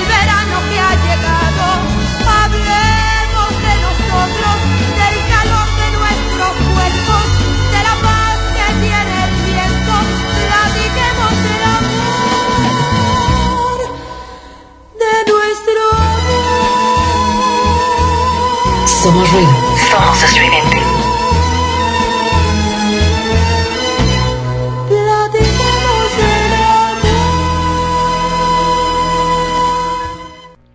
Ya regresamos, escuchamos a Celia Cruz con la Sonora Matancera, esto que fue mi lindo Bogio. Aida Cuevas, ¿qué será de mí? Y Lupita D'Alessio, hablemos de otras cosas. Pues, bueno, así estaban estas canciones eh, románticas justo de este autor y que les decía que bueno fue interpretado por diversos cantantes. También a veces esto del cantautor eh, muchos de los cantautores o más bien muchos de los autores les gusta cantar sus canciones aunque eh, no siempre son muy buenos cantantes. En el caso de Sergio cantaba bastante bien de hecho no pero pues sí se hizo más famoso con las composiciones que hicieron otros, o sea, cantantes que estaban posicionados, que el público eh, quería mucho, etcétera, y entonces aprovechó y, pues más estas canciones los hicieron brillar más, ¿no? Es el mismo caso de don Armando Manzanero, que también él cantaba sus canciones y todo, pero eh, también, pues por supuesto, eh, buscaba a otros cantantes que hicieran sus rolas, como en el caso de Susana Zabaleta, ¿no? Le encantan las mujeres muy guapas, ¿no? Eh, como esta niña Lisette que cantaba la de Entre tú y yo, ya no hay nada personal con él. Entonces también buscaba mucho hacer como estos duetos y todo este tipo de cosas. En el caso de Don Sergio, pues buscaba cantantes de la talla de José José, les decía, que aún así cada uno de ellos tenían como intérpretes muy asociados. Por ejemplo, Manuel creo que también cantó una canción de Sergio Esquivel, pero el compositor principal de Manuel era Manuel Alejandro. Y que también se acuerdan que el otro día hacíamos esto de, de, de ver las rolas y que hay unas rolas este de, de estas de Manuel Alejandro que dices, chale, sí están acá muy gruesas, sobre todo en este contexto que estamos diciendo de bajo la óptica actual, como esta de donde dice yo era feliz contigo vida mía. Yo tú eras mi perro fiel yo era tu guía y que dices qué pasó carnal como que yo era tu perro que tú eras mi perro fiel pero bueno en ese entonces pues era algo como lo veían como muy normal era parte así de las canciones y era hasta como que qué romántico entonces les digo cada época ha tenido lo suyo. Entonces eh, si nos ponemos a buscarle en todas ha habido canciones que son eh, muy groseras o canciones que son muy este agresivas y otras que son muy románticas en todas en todas hay. Eh, por ejemplo el hay un grupo o un dueto de reggaetón que les decía yo que está haciendo las canciones de Ricardo Montaner. No sé si son sus hijos, porque sus hijos cantan reggaetón, que es así como de chale. Don Ricardo Montaner, que es un intérprete acá y compositor súper romántico, y sus hijos hacen reggaetón. Pero bueno, al final es lo que ahorita funciona, es lo que vende, y pues los niños aseguraron al menos esta fama, no solamente por ser hijos de Ricardo, sino porque la gente canta sus canciones, porque además también son compositores. Eh, y pues es el género que ahorita todo el mundo quiere escuchar en teoría, lo que les decía el otro día, todo el mundo lo quiere escuchar porque no te ponen otra cosa, todo lo traes metido en la cabeza, pues son muchos así como, ay sí, reggaetón, ¿no? Otros pues obviamente nos, nos resistimos así como de no, por favor. No, por favor, cámate por favor, reggaetón, no, qué asco pero pues es parte del día a día y eh, pues todavía se va a tardar otro rato hasta que salga algún otro género. Ahorita también lo que vi es que quien está como ganando mucho terreno son estas eh, estas boy bands que les llaman pero como que últimamente, antes las voice bands que tenían muchísimo éxito venían o de Estados Unidos, como los New Kids on the Block, o de Inglaterra, ¿no? Como varias que también surgieron de por allá, como en, en no me acuerdo si esos eran gringos o de acá, o como en el caso de este, uh, eran los New Kids, estos de NSYNC, los Backstreet Boys, pues estas eran un montón, los estos Hanson, o sea, las Band Boys siempre han funcionado desde hace muchos años, ¿no? Las chavitas pues les encantan y ahí están felices de la vida y llaman a los chavitos y todo, pero últimas fechas por alguna extraña razón no solamente fue eso, sino que también eh, estas boy bands son coreanas, o sea, hubo como un boom por toda la, la cultura eh, de Oriente, ¿no? Tanto en el sentido musical como cultural como todo. Eh, por una parte lo que bueno el anime y todo esto no las mangas todo lo que sale en, en las caricaturas y todo este rollo. Pero también en la parte musical les digo que estas boy bands coreanas que ahorita pues todo el mundo está al pendiente de qué rolas van a sacar. Y sobre todo que, que quedaron como con esta estética donde es como bastante andrógina entonces tienen rasgos orientales pero también tienen rasgos pues bastante andróginos. O sea tú los ves y pues puede ser hombre o mujer no de, de rasgos muy muy delicados muy finos. Y eh, llegó a tanto esta onda que por ejemplo en este programa de Botchet que les hacen cirugías y todo ese rollo porque en algunos porque sí los necesitan pero de repente les cae cada personaje que obviamente ellos batean porque la razón de que mucha gente vaya al extranjero a hacerse operaciones eh, plásticas es porque en Estados Unidos por cuestión de ética y también porque ya los multan tú como cirujano si te das cuenta de que una persona ya está llegando a este nivel donde se ha hecho cirugías que no necesita y que ya es como porque te das cuenta de que está obsesionada, eh, tienes, estás obligado a mandarla a evaluación psicológica y tienes todo el derecho de no operarla. ¿Por qué? Porque es una persona que ya no está normal, o sea, ya está operándose y operándose y operándose, como decíamos ayer, porque al final ya hay un vacío, ya hay una situación de no aceptación y sabes que eso no va a parar, que le vas a hacer esa cirugía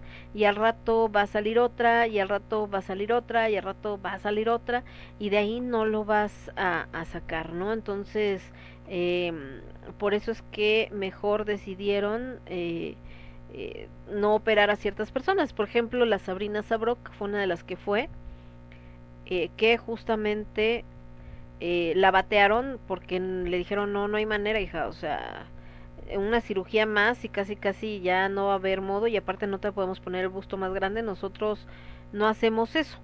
Entonces, eh, eh, se los comento porque justamente llegó un cuate, un, creo que es inglés, que se quería convertir como un personaje justo de estos de las boy bands que admira a uno de estos cantantes, entonces se ha hecho como veinte mil operaciones para parecerse a este chavo. Pero estamos hablando de se deformó la nariz, eh, los pómulos, la frente, o sea, todo, todo, todo, todo. Y entonces quería, creo que hacerse la nariz más pequeña, por lo que entendí. Y obviamente le dijeron, es que si te la hago más pequeña, pues ya no vas a respirar, porque ya no va a haber nada, no hay espacio, ya no tienes cartílago, ya nada. Entonces eh, yo no la puedo hacer y si tú te la haces por otro lado, pues híjole, pues ahora sí que tú sabrás, es tu cara, pero pues vas a correr un gran riesgo porque realmente ya no tienes tejido. Y les digo, a ese grado también llegó esto de las boy bands, que la gente se obsesionó tanto que hay hasta como este cuate que está medio mal de su cabeza, que se quiere parecer a este a este cantante que además también ya empezó a grabar según el video, obviamente no canta, pero con estos medios electrónicos como el autotune y todo esto, y que ese es otro punto, ¿no? Que da coraje, como ahorita que decíamos de Baby Batis, que ahorita cantan cualquier tontería, nada más le ponen el autotune y entonces ya no se nota que están afinados, mientras tantos cantantes que sí tenían que ser bien afinados, que sí tenían que cantar bien y todo, y buscarle precisamente para evitar eh, pues que se rieran de ellos o que no los aceptaran en los lugares donde se presentaban etcétera etcétera. Y eh, y de repente te encuentras con esta gente que, realmente tiene cero talento, pero hace uso de estas herramientas eh, electrónicas y con eso pues ya no tiene pecs, ¿no? Así como que, ah, perfecto, así ya, aunque yo no cante, le ponen el autotune y ya parece como que sí canto y ya me hice súper famoso, entonces así como de chale, que pues, ¿no? Pero bueno, ni modo.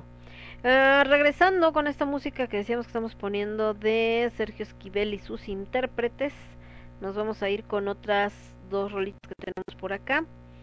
Eh, nos vamos a ir con Gloria Lazo y esto que se llama Cualquiera y después algo grande con eh, Guadalupe Pineda.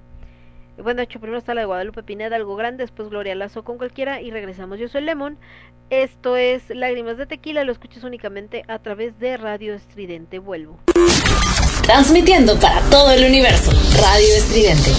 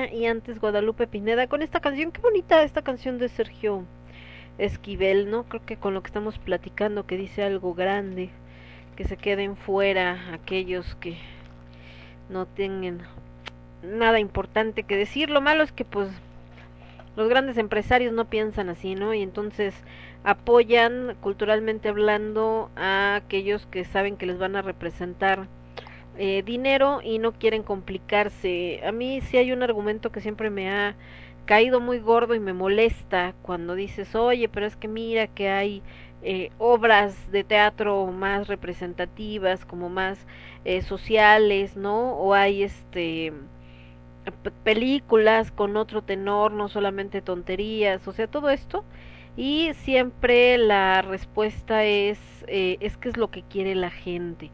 Cuando hablábamos de esto de, de los comerciales y de que hay esta discriminación porque es un comercial casi casi de no sé, de Coppel, de Electra, de marcas que están pues aquí en México al final del día este directamente y todo esto y eh, nos encontramos con que este eh, justamente eh, eh, la gente que sale pues es gente latino internacional piel blanca no ojos claros muchas veces o sea gente que no no no quiere decir que no haya güeros en México pero vaya que no es lo lo principal no y entonces pues es muy triste ver ese tipo de cosas Y, eh, y cuando dices, es que ¿por qué hacen eso? La gente que, que hace encuestas y que ve cosas relacionadas con, pues con ello, ¿no? Con el tema de,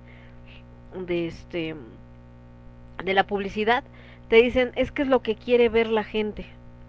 Entonces, bueno, pero qué gente, o sea, cuando te dicen, ay, sí, qué bueno que, este, este, qué bueno que, eh, eh, que salen los güeros en el comercial, porque eso es los que quiero ver. Si veo un moreno no me va a gustar el comercial.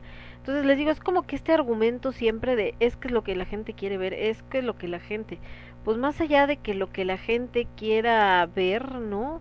Creo que lo que lo que sucede es esta parte de la gente quiere ver eso porque nunca le has ofrecido otra cosa, nunca ha habido otras opciones, nunca ha habido otra propuesta, siempre nada más es como el querer eh, presentar lo que tú crees que les va a gustar y que les has enseñado que es lo que les debe gustar, pero eh, no tratar de salir de esa zona de confort, ¿no? Entonces, pues qué triste, pero bueno. Eh, otra noticia bastante triste, ha habido bastantes decesos dentro del mundo de la farándula y, por ejemplo, también el doblaje se ha visto bastante mermado eh, en esta situación y desgraciadamente han muerto eh, varios actores de doblaje en días pasados y ahorita pues también muere eh, estoy tratando de ver eh, de este de Diana una una actriz que era la que hacía la voz de Jessie del equipo Rocket de este de Jessie James. Eh, justo ella era la voz de Jessie como decían para no sé qué de la libertad no, no veía yo Pokémon pero ese y bueno, pues tristemente resulta que falleció el día de hoy, no sé exactamente de qué, por qué, pero eh, es lo que estaba viendo que acá mi maestra eh, Rebeca Gómez, que ella es la voz de la chica de Death Note, entre muchas otras voces que hace, estaba hablando de Diana, este, de esta actriz que parece que, que desgraciadamente falleció, les digo hace unos días también otros tantos y aparte de Sergio Esquivel que les decía entonces déjenme ver si aquí aparece de Yossi del equipo Rocket a ver si me aparece por acá eh, Diana Pérez voz de Jessie en el doblaje de Pokémon dice icónica actriz a los 51 años ¿qué demonios le pasó? no manchen Sí, dice, fallece Diana Pérez, voz de Jessie en el doblaje de Pokémon. La actriz de voz interpretó al icónico personaje de la serie en anime desde 1997. Ella estaba en Hermosillo, falleció a los 51 años de edad. A causa del COVID, puta madre. Qué mal. Dice Juan Carrelero, actor de doblaje que dio vida a Megamente, Will en El Príncipe del Rap, Mono en Kung Fu Panda y más fue quien anunció el fallecimiento de su colega. Grandes amigas, grandes colegas han trascendido de esta vida a la otra. Hoy le tocó a mi querida Diana Andrea Pérez Rebateta. No todo es coronavirus, te voy a extrañar, escribió Juan Carralero, eh, que es el actor de, de, Megamente y de Will, sí, esa voz. Justamente estaba viendo el otro día una película de Will Smith, y que muy triste, por cierto, que, que, que pesada película creo que se llama Siete Almas, le pusieron aquí, Seven Pounds, y, o sea, nada que ver, pero pues así le pusieron. Y este, y la voz de Will es la misma que en El Príncipe de Rap. Dije, ah, mira, este actor, eh, pues realmente desde que hizo la voz de Will en El Príncipe de Rap, yo creo que la gente dijo, esa es la voz de Will Smith en México. Entonces haga lo que haga Will Smith, cuando lo tengamos que doblar al español va a ser él, porque era la mismita voz. Entonces ahorita me acordé, porque entonces no sabía yo, es Juan Carrelero. Pero bueno, acaso es que, pues tristemente sí, y parece que pues murió a causa de COVID, qué triste. Dice por acá, Cas tiene cara de sorpresa. Por cierto, que eh, ahorita hablando, por ejemplo, de Diana, que tenía 51 años, que en paz descanse, eh, va a empezar ya la vacunación de la gente de 50 a, a 59 años. Eh, justamente ya empieza este periodo, entonces ahí está. Y pues sí, acá decía que por razones desconocidas Entonces realmente, ¿qué fue? No sé. Ella hacía la voz de Jessie en esta que les digo de, del equipo Rocket. Era la voz de una de las tías de Sabrina. Este personaje sí se me hace conocido, pero no lo ubico. No, estos ya no los ubico. ¿Quiénes son? Ah, miren, era la voz de este cuate, del, del que se le hace como larga la mano, que era otro anime, el de... Ay, se me fue el nombre. Es que no soy muy de anime, ustedes disculpen.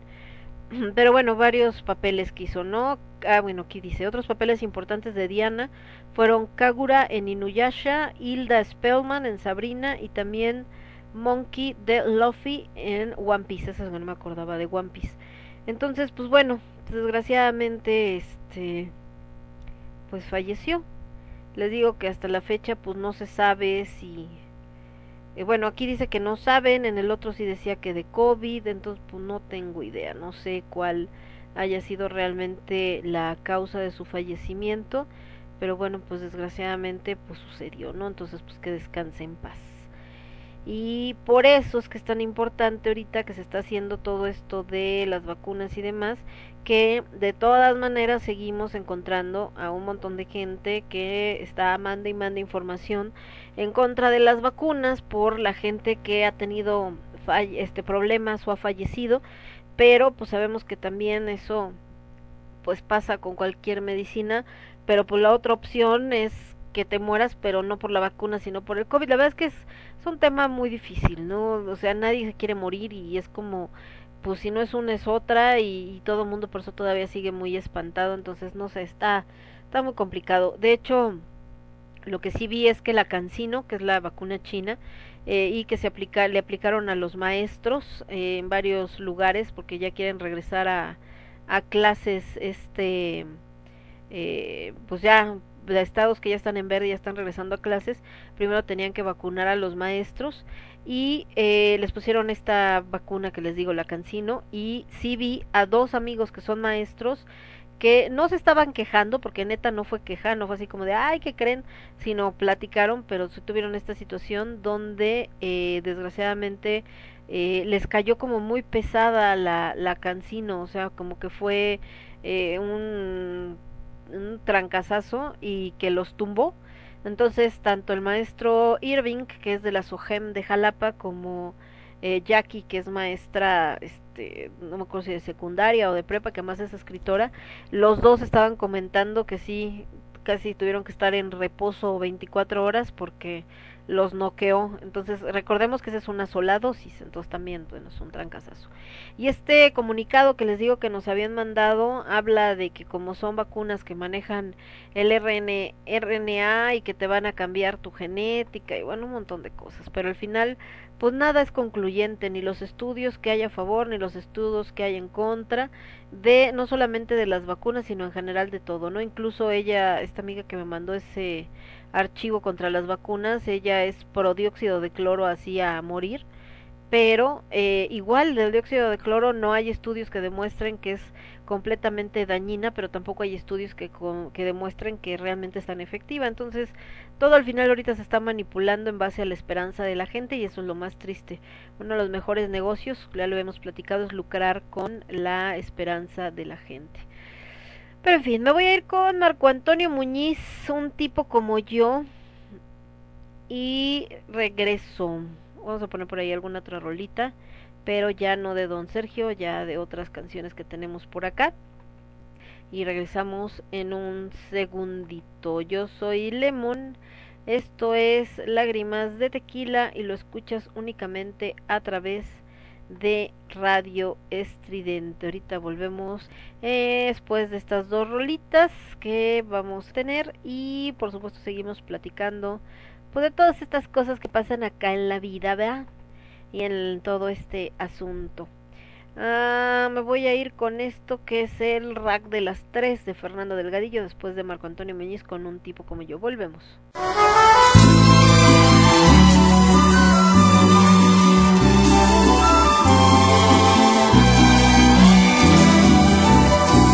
¿Cómo es posible que tu amor tan pretendido se haya venido a refugiar aquí a mi nido? ¿Cómo es posible que de todas las mujeres tú hayas sido la que esté aquí conmigo. Sacando cuentas no me alcanza con la vida para pagar todo lo bueno que has traído. ¿Cómo es posible que tan linda como eres te hayas venido a enamorar de un tipo como yo, de un loco enamorado que con tenerte a ti tiene el mundo en sus manos, que le pide a la vida nada más tu vida, que se juega la suerte y nada más por verte de un tipo como yo, amante improvisado, que no puede invitar, que no tiene un centavo, que no puede ofrecerte más que su cariño, que no quiere perderte y siempre está contigo. Sacando cuentas no me alcanza con la vida para pagar bueno que has traído. ¿Cómo es posible que tan linda como eres te hayas venido a enamorar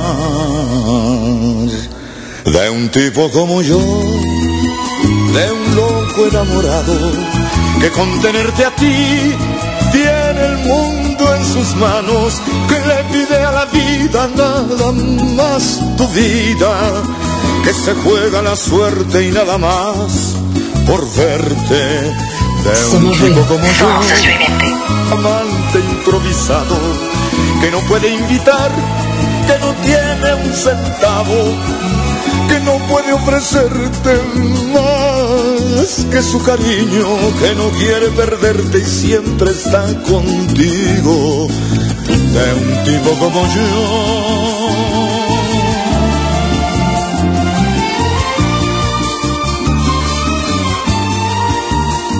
Puede ofrecerte más que su cariño, que no quiere perderte y siempre está contigo, de un tipo como yo, un tipo como yo, un tipo como yo.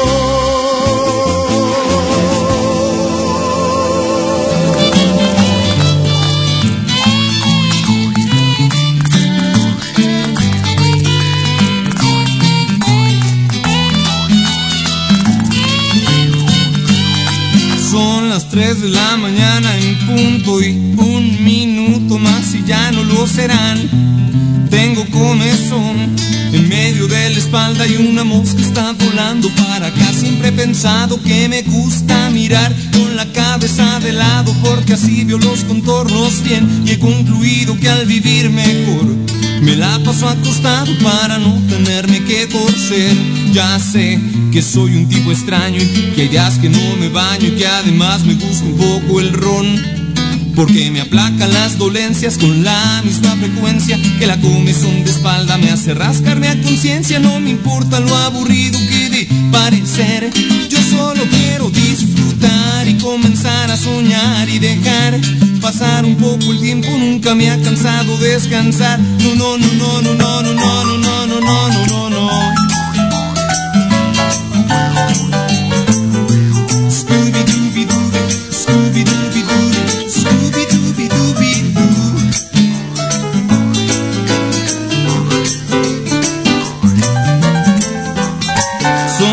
3 y 21, sí, con un minuto más son las 3.22. Mi vida es el ragtime de un vago desvelado, siempre estoy pasándola feroz.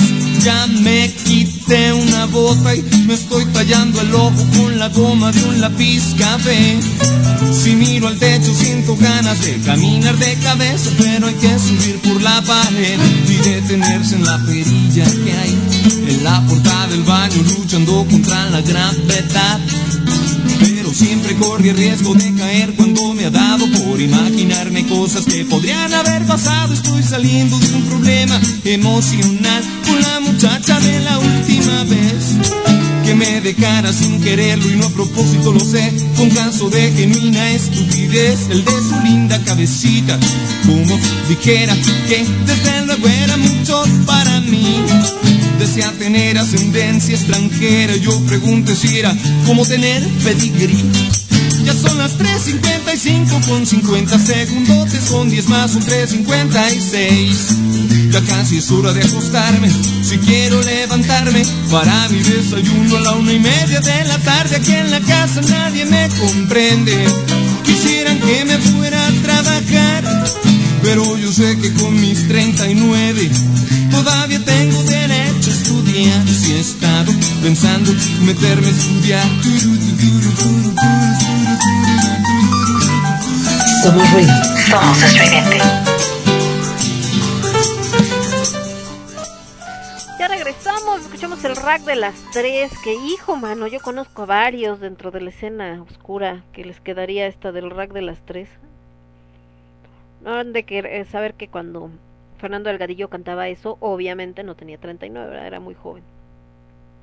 Este, pero bueno, entonces antes del rack de las tres escuchamos a Marco Antonio Muñiz con una canción que creo que es la más icónica precisamente de este compositor yucateco que se llama Un tipo como yo. Curiosamente están relacionadas porque habla de eso, que es un bohemio, que no tiene dinero, que, que nunca tiene dinero, que este, que no puede invitar y que es un loco enamorado nada más, que eso sí da la vida por ella, pero pues así como dando a entender que no es un buen partido, pero este pues no entiende entonces por qué esta mujer tan guapa y tan linda como es justo se fue a enamorar de él.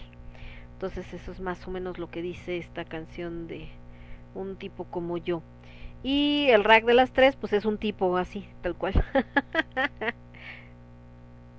que está tratando de vivir la vida bohemia tratando de entenderla desde otra perspectiva. Claro que ahí obviamente don Fernando Delgadillo pues hacía burla a muchos de estos chavos, ¿no? Chavorrucos que ya eh, siguen pensando que en algún momento va a caer así el, el trabajo soñado, le, este, se va a volver realidad su proyecto soñado y que entonces ya todo va a ser eh, maravilloso, etcétera, aunque bueno, eso obviamente pues no, no sucede, ¿no?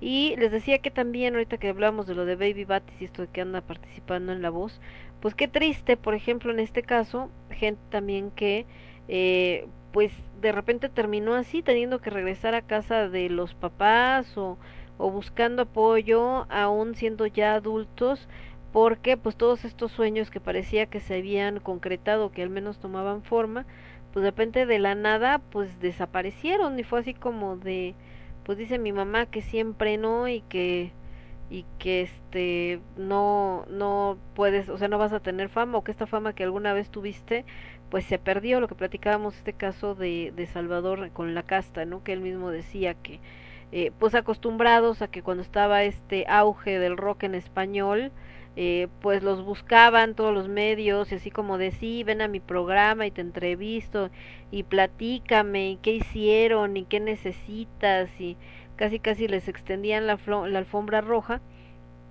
Y que después cuando ya se perdió este boom del rock en español que fue más en los noventas y llegaban así de oye cómo estás no este cómo cómo te ha ido es que fíjate que vengo a presentarme mi, mi nuevo proyecto y casi los veían así como de bueno y tú quién eres no o sea te conozco acaso porque pues ya les valía que eso lo que hicieran o dejaran de hacer estos artistas porque ya no estaban de moda y este y esa es una onda muy muy cruel todo lo que tiene que ver con el medio cuando ya no estás de moda. Sobre todo aquellos que están en esos rubros. Por eso le decía también... Ay. Perdón, se movió el micro. Les decía también que ahora que pasamos por no me acuerdo qué colonia y que veíamos que había cerrado un negocio, una... Creo que ahí por la Roma también precisamente.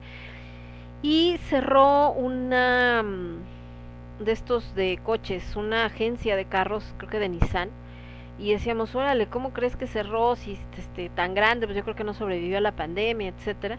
Y decía mi mamá, decía, es que todo cerró, le decía, no, todo no. O sea, hubo muchos negocios que cerraron, desgraciadamente sí. Todos, todos no. Decía Aldo, pues es que, que, los chicos, pero imagínate, hasta los grandes, le decía yo que creo que los negocios grandes eh, fueron más susceptibles a, a desaparecer o a cerrar ahora con esta pandemia que los negocios pequeños. Porque, digo, salvo obviamente excepciones donde ya estaba involucrado un rollo de rentas caídas y todo esto, pero dentro de todo creo que los negocios grandes, eh, digo, los negocios pequeños, tenían como ventaja el que pues todo el tiempo estás tratando de sobrevivir con lo mínimo porque pues a veces por ejemplo en los antros este darks y todo esto pues no siempre llega toda la gente que quieres que llegue no siempre tienes la venta esperada no y entonces pues de todas maneras tú tienes que continuar entonces ahora con el tema de la pandemia eh, pues obviamente, es que dice Casil que a quien le aventé el micro. No, más bien lo que pasó, Cas, es que me levanté y pisé sin querer el cable de los audífonos. Entonces a la hora de levantarme, jalé los audífonos hacia abajo y fue así como de, ay, esperen, me quedo sin micro.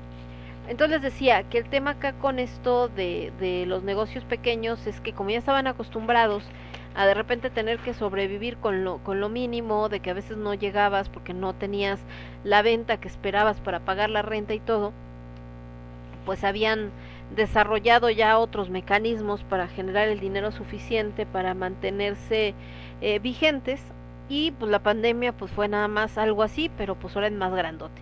Y los negocios grandes, no, la mayoría de los negocios grandes pues estaban acostumbrados a que siempre tenían la lana, que eran negocios que toda la vida estaban llenos y de repente se encuentran con la pandemia, uno de que no pueden abrir, dos de que aunque abras tienes que abrir a, a, menos de tu capacidad y además que no puedes vender tanto como vendías y pues obviamente con toda la infraestructura que tenían muchos y con la publicidad y con este las rentas altísimas de los locales que tienen pues de plano no aguantaron no o sea no no hubo manera y les digo, desgraciadamente desaparecieron.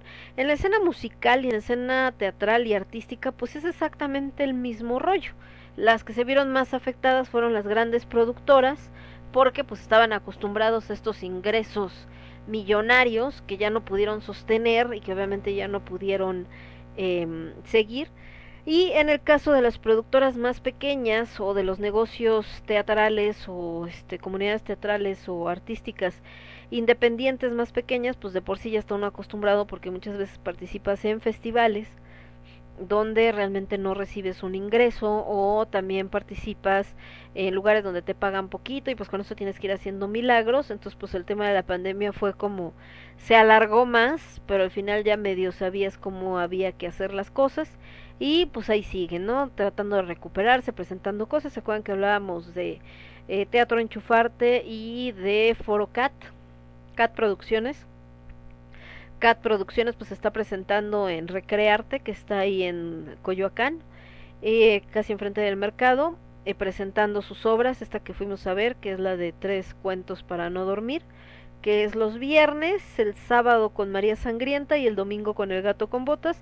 Y Teatro Enchufarte estrenó este fin de semana que acaba de pasar su obra eh, Esmoquito, creo que se llama, este que es una obra infantil. Entonces pues esperemos que les haya ido muy muy bien. Entonces, pues así está este asunto, oigan, de, de las afores. Por cierto, que hablando de eso, y ahorita que decíamos de los fraudes que están a la orden del día y todo el show, este eh, anda mucho otra vez todo este rollo de las criptomonedas y todo este asunto, entonces nada más hay que tener cuidado porque la gente está como muy emocionada y yo no entiendo muy bien, una de mis primas es la que está ahí como muy metida en ese rollo y así, inscríbanse. Y a mí me había llamado la atención, o sea, no que quería entrar, sino me había llamado la atención que dije, bueno, vamos a decir que efectivamente, que te va muy bien y que todo está maravilloso y que es lo máximo y la, la, la. ¿Por qué no nada más hace su business y necesita estar pidiendo gente, ¿no? O bueno, ¿por qué necesita estárselo diciendo a la gente? Como de sí, yo les recomiendo y métanse, dije. O sea, de plano es así como es que soy tan buena gente que quiero que todos gocen también de mucha lana o cómo. Y como me llamó la atención por el nombre de la empresa, me metí a buscar si era fraude o no. y entonces me encontré que dentro de todo tiene un sistema todavía de esto de que se llama esquema Ponzi, que es donde tú entras, pero entonces tienes que reclutar a quién sabe cuánta gente y esa gente tiene que reclutar gente y así te la pasas. Entonces, eh, no sé, ya, ya cuando algo te pide que tengas que reclutar gente, para mí inmediatamente me causa así como, ah, no, gracias. Llámese Mary Kay, este, Forever Living, eh, este, Abo, o sea, cualquier sistema donde no sea nada más de, ok, yo voy a entrar, voy a, voy a vender, pues obviamente la mayoría son de ventas, pero eso nada más, pero sea como de, mira, y si convences a tal, y si convences a otras cinco, ya ahí para mí perdieron completa credibilidad, pero bueno, esa, esa soy yo. Vámonos con Damien Rice, esto que se llama Moody Moody, eh, Mood Day y después Roxette con Spending My Time. Bastante rica esta rolita de Roxette. Y regresamos. Yo soy Lemon, esto es Lágrimas de Tequila. Lo escuchas únicamente a través de Radio Estridente. Regreso. Somos ruido. Somos estridente. Somos estridente.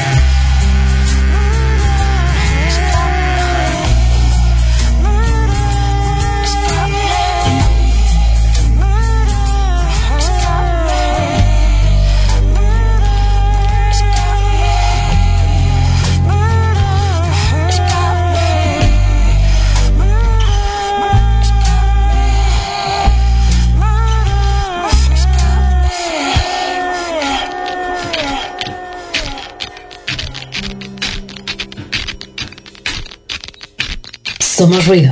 Somos estridente. What's the time? Seems it's already morning. I see the sky It's so beautiful and blue. The TV's on, but the only thing showing is a picture of you. Oh, I get up and make myself some coffee.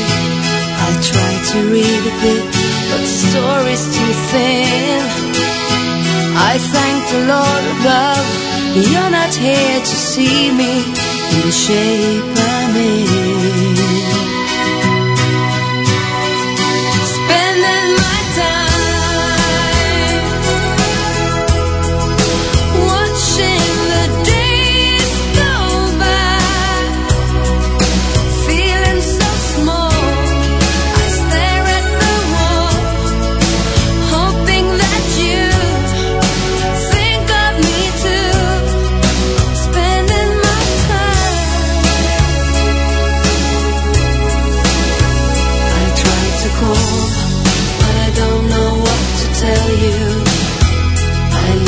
kiss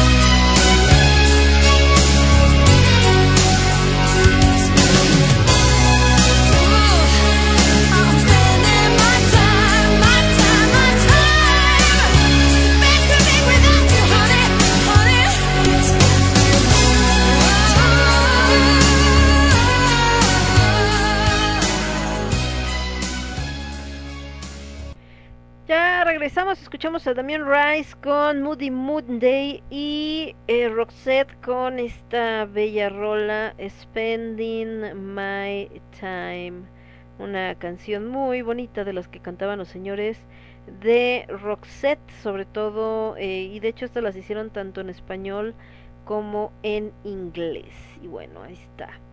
Eh, ¿Qué más tenemos por acá? Déjenme ver, no, ahí estaba todo en orden, de este lado también y checando todo acá. Eh, estábamos platicando de esto de las de las afores, no, no es cierto, de, de las estafas que luego están a la orden del día y todo el mundo se tiene que andar cuidando y más con esto de las llamadas telefónicas y bueno, en fin, que fue lo último que, que comentábamos. Eh, y esto por lo de las criptomonedas. Acá el buen Cas me estaba preguntando que si yo fui a Acrópolis, que una plaza que existía a rumbos de Naucalpan. Sí, de hecho está en la parte alta de Lomas Verdes. Eh, si vienes por periférico y agarras la avenida Lomas Verdes, está al final, digamos, hacia donde está Zona Esmeralda y todo eso. Y te decía que es un proyecto que nació muerto. ¿Por qué? Ahí hay una plaza que se llama Eli Plaza, que de hecho Eli Plaza todavía existe.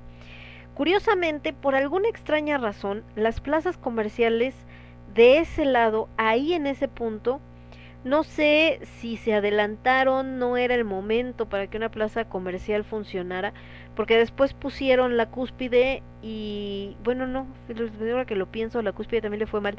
Por alguna razón, de ese lado no funcionan las plazas comerciales, al menos no como en otro cualquier otro lado, ¿no? Que se atascan así, wow. Entonces, ponen Eli Plaza que era una plaza comercial, pero no tenía eh, grandes almacenes. Se dan de cuenta, no es que tuviera Liverpool, eh, Chedraui, Sorian, no, simplemente eran negocios de ropa, de varias cosas, ¿no? De bisutería, etcétera. Había ahí un veterinario bastante bueno, de hecho todavía está ahí, creo, Héctor Flores, y, eh, y varios.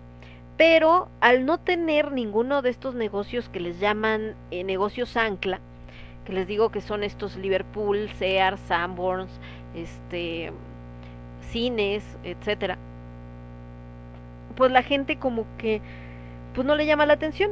Entonces lo que hizo el Plaza fue eh, como mucha gente empezó a rentar ahí para poner eh, este cómo se llama consultorios y la gente empezaba a ir entonces mutaron y se volvió más como un centro pues de consultorios, como un centro no hospitalario, pero sí médico. Entonces, eh, realmente ya casi no había negocios, solamente estos de comida, obviamente, porque la gente que iba, pues típico que sales del doctor y, ay, pues una vez vamos a comer algo, ¿no? O en lo que estás esperando que atiendan a la persona con la que fuiste, te da hambre y entonces bajas a buscar comida o algo de tomar, etcétera. Entonces, hasta la parte de abajo se quedó como lo de comida rápida y entonces se hizo, les digo, más como un centro de de médico y de consultas de varios tipos de cosas, porque hay de todo, ¿no? Hay este eh, quiroprácticos, médicos, oftalmólogos, este, internistas, veterinarios, etcétera.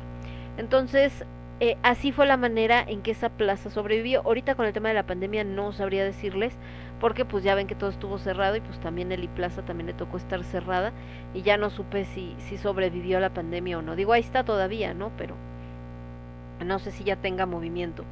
Y por otro lado, eh, poquito después de que había abierto el Plaza, alguien tuvo la grandiosa idea de querer abrir otra plaza enfrente, prácticamente está al lado del Plaza, que es Acrópolis. Acrópolis eh, era un proyecto tipo el Bazar de Lomas Verdes. El Bazar de Lomas Verdes, ese sí, para que vean, tiene mucho éxito, tiene mucha gente, siempre está hasta la M.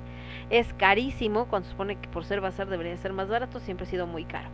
Pero pues ahí se afianzó y mucha gente va y lo busca porque ya hay negocios de estos que arreglan computadoras o, o carros y ya, ya tienen su clientela y los eso sí los puestos todo el tiempo hay unos que así como abren cierran y vuelven a abrir otros y los que tienen como más que la gente los va a buscar ya son como muy específicos. De hecho ahí tenía su puesto se acuerdan los hermanos Dávalos Ayu de esta banda Sabactani que también estaban muy metidos en la producción de cosas musicales dentro de la escena metalera mexicana y ellos tenían ahí un puesto de discos donde traían varios que eran de importación, es decir, que no habían llegado a México pues porque el metal no es un género, ¿verdad? Que comercialmente se le dé mucho apoyo de estos lares. Y entonces ellos ahí eh, justo compraban todo esto de su de su material este y lo compartían. Entonces pues bueno ahí está. Eh, y eh, Acrópolis pues quería un concepto más menos así. Era como una plaza muy grande porque es gigantesca así enorme enorme enorme donde eh, querían tener puestecitos chiquitos como los del bazar y que hubiera igual de todo, ropa, bisuterías o todo lo que la gente de repente estaba ahí compartiendo. Eh, pero eh, les digo que fue un negocio que nació muerto porque igual al no tener ningún negocio ancla y que al final el bazar pues ya existía, estaba en la parte baja de la misma avenida, eh, pues la gente, pues sí, el día de la inauguración todo el mundo estaba ahí, pero ya más adelante, pues ya se murió. Entonces, obviamente, eh, todos esos negocios que les digo que era gigantesco, pues de plano, ¿no? O sea, no, no hubo manera, este, empezaron a, dejar los locales y empezó a quedar, como dice Casiel, como territorio zombie, como una zona pues prácticamente abandonada. Después lo que hicieron que antes de la pandemia, no sé si ahorita después de la pandemia ya lo siguieron haciendo, es que por lo mismo de que era un, un lugar que tenía un estacionamiento muy amplio, eh, dentro de esta parte que era la plaza, lo hicieron para vender autos usados. Entonces se convirtió como un centro de reunión de la gente que vendía coches para que pudieras llegar ahí a verlos, revisarlos y todo esto, pero era como me imagino que les rentaban el espacio o algo así, como entre particulares, ¿no? Pero ahorita ya con la pandemia, pues como todo se cerró y todo eso se detuvo, no sé si ahora que ya eh, se volvió a permitir este tipo de reuniones o que ya se volvieron a abrir, nuevamente lo están haciendo y les dieron oportunidad de, de vender otra vez los autos o ya de plano como mejor abandonaron la el intento. Pero bueno, lo que les decía es eso, ¿no? Que, que es un lugar muy grande, se llamaba Acrópolis porque la construcción la trataron de hacer como tipo griego como una acrópolis, o sea, le trataron de poner esto de las este columnas griegas y un techo así como dórico, y, o sea, realmente como tal estaba bonito, estaba muy bonito, pero les digo que el tema es que pues no, no jaló. Y les comentaba que decía yo de la cúspide, porque dije, bueno, pero está la cúspide, pero me acordé que la cúspide ha sobrevivido como plaza porque tiene a Walmart. Entonces, eh, pues la gente va a ese Walmart, aunque no crean que es el Walmart que más vende. Y ahí también está el Sams. Entonces, como son los más cercanos a la gente que vive por ahí, pues es lo que van a ver. Pero realmente también los negocios, eh, no sé si ahí se deba que las rentas que quisieron cobrar son muy altas, porque negocios de grandes franquicias no han aguantado. Por ejemplo, Fantasías Miguel. Fantasías Miguel es una tienda que vende muchísimo. Hay una en satélite, está la de Mariano Escobedo, que es la más grande, hay una en Tlanepantla y hay otra creo que allá por el sur, o sea, hay varias, ¿no? Y venden bastante bien, y obviamente está la del centro. Pero cuando la pusieron ahí en la cúspide, eh, pues ahí iba, ahí la llevaba, etcétera. Cuando viene la pandemia, pues tuvieron que cerrar y ya no regresó. O sea, ya agarró y de plano estaban desmantelando todo y dijo, no saben qué, a la goma y nos vemos y ya no existe Fantasías Miguel de ahí. Antes de Fantasías Miguel, en ese mismo lugar había un negocio muy grande que vendían cosas para la casa, o sea, este, decoraciones, eh, eh, muebles, eh, y era un lugar, ¿cómo se llamaba? Se llamaba Ideas. Estaba chido porque hagan de cuenta que entrabas y era como una curaduría de, de museo, porque no era como que entraras y caminaras por donde tú quisieras, sino ibas siguiendo un caminito y entonces eran como, como espacios temáticos de, por ejemplo, baños, ¿no? Y entonces había varios eh, como cubículos donde habían montado intento de baños para que tú te dieras cuenta de cómo podías hacer tu diseño para tu casa. Entonces ponían que el lavabo, que el espejo, que el no sé qué, que los, las decoraciones, para que si te gustaba cómo se veía, pues ya nada más buscabas y comprabas todas esas cosas. O sea, en lugar de separar eh, muebles de baño, acá decoración, acá no sé qué, iban armando como pequeños espacios de diseño. Y luego ya le dabas vuelta por el otro lado y recámaras, ¿no? Y luego dabas más acá, cocinas y así, ibas dando todo el recorrido. Ese negocio tampoco duró. Después de ese estuvo, ay, no me acuerdo cuál era, alguno de ropa, creo. De estos así tipo Milano y tipos estos que son negocios muy grandes y que tienen ropa no tan cara este pero tampoco tampoco aguantó también tronó les digo después entró Fantasías Miguel y ahora con la pandemia pues también Fantasías Miguel dijo gracias va y se fue. Los restaurantes no han tenido la mejor suerte eh, también muchos restaurantes eh, grandes como por ejemplo este la destilería que hay una por acá en Polanco abrió ahí en, en este en la cúspide. Y también duró un par de años pero después ya de plano también trono. Creo que ahí solamente sobrevive la parrilla Quilmes, que es carísima. El Italianis, que ha sobrevivido a base de que ofrece también desayunos y un montón de cosas. y tan tan. Había un, café Mozart, creo que el Mozart sí todavía sobrevive, pero había uno de sushi, creo que era un sushito, también tronó. Eh, había un portón, el portón también ya tronó, creo que nada más queda el Vips. Entonces les digo que, que sí es una onda así como, como que esa, esa zona está medio maldita para la onda de las plazas, o sea, no, no, no es business, no se les da. Entonces, pues esa de Acrópolis te digo que fue una más de estas que se convirtió efectivamente en una plaza fantasma y que creo que ahora a mucha gente le llama la atención porque pues al ser una construcción tan grande abandonada, pues se vuelve también de los que quieren ir para ver si hay espíritus y cosas y todo esto, ya saben. Pero bueno, ese fue hablando de estas plazas. Nos vamos a ir con un poco más de música. No me está viendo si tenemos algún comentario, parece que no. Entonces, nada más esto que se quedó aquí de tristemente el caso de, de esta de esta actriz de doblaje que desgraciadamente falleció el día de hoy y que les digo que pues en una ponen que COVID pero en otro no, entonces no se ponen de acuerdo y pues sí está bastante feo eso también.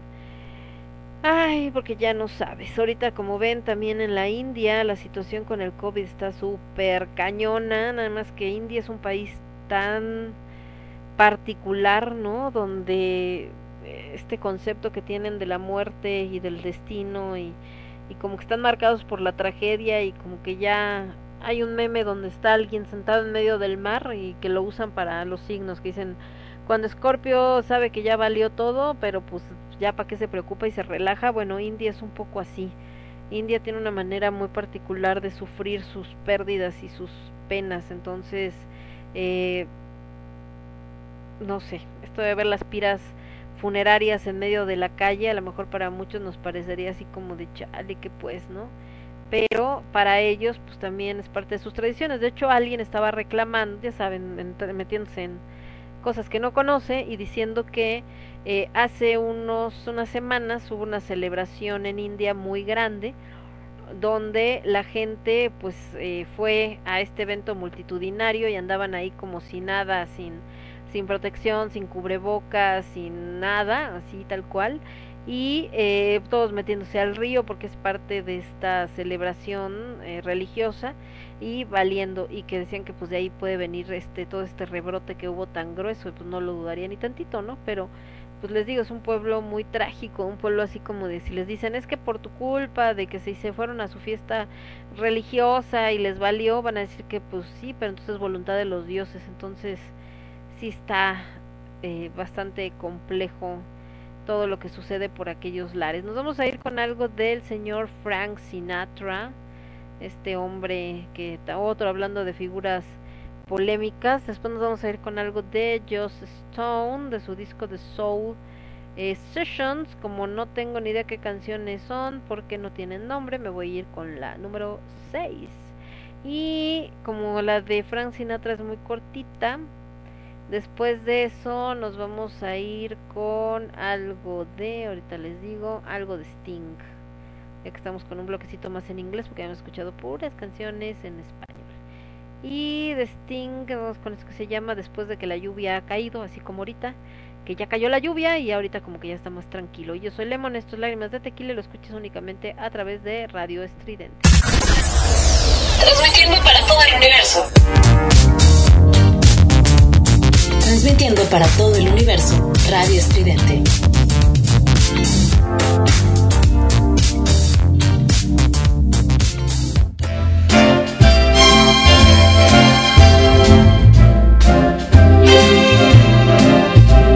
The sleepless nights, the daily fights, the quick toboggan when you reach the heights.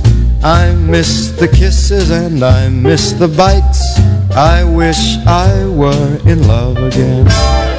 The broken dates, the endless waits, the lovely loving and the hateful hates, the conversation with the flying plates. I wish I were in love again. No more pain, no more strain.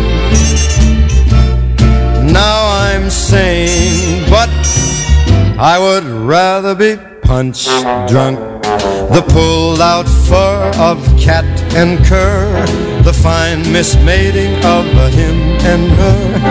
I've learned my lesson, but I wish I were in love again. The furtive sigh, the blackened eye, the words I love you till the day I die. The self deception that believes the lie. I wish I were in love again. When love congeals, it soon reveals the faint aroma of performing seals. The double crossing of a pair of heels. I wish I were in love again. No, no more care. No, no despair. Now I'm all there now. But I'd rather be punch drunk. Believe me, sir, I much prefer the classic battle of a him and her. I don't like quiet, and I wish I were in love again. In love again.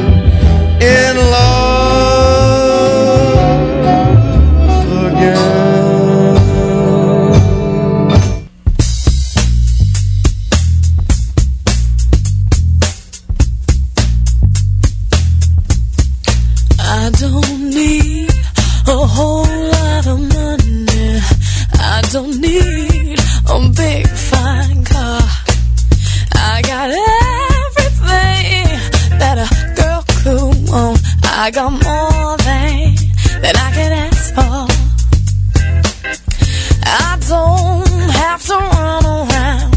I don't have to stay out all night. Cause I got a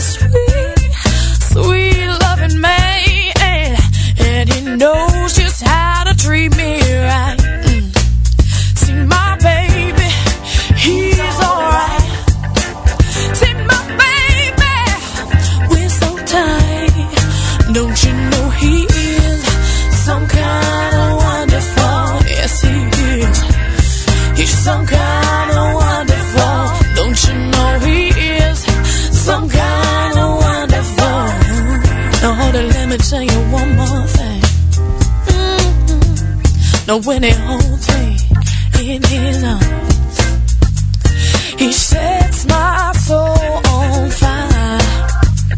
And ooh, when my baby kisses me, my heart becomes filled with desire. When he wraps his loving arms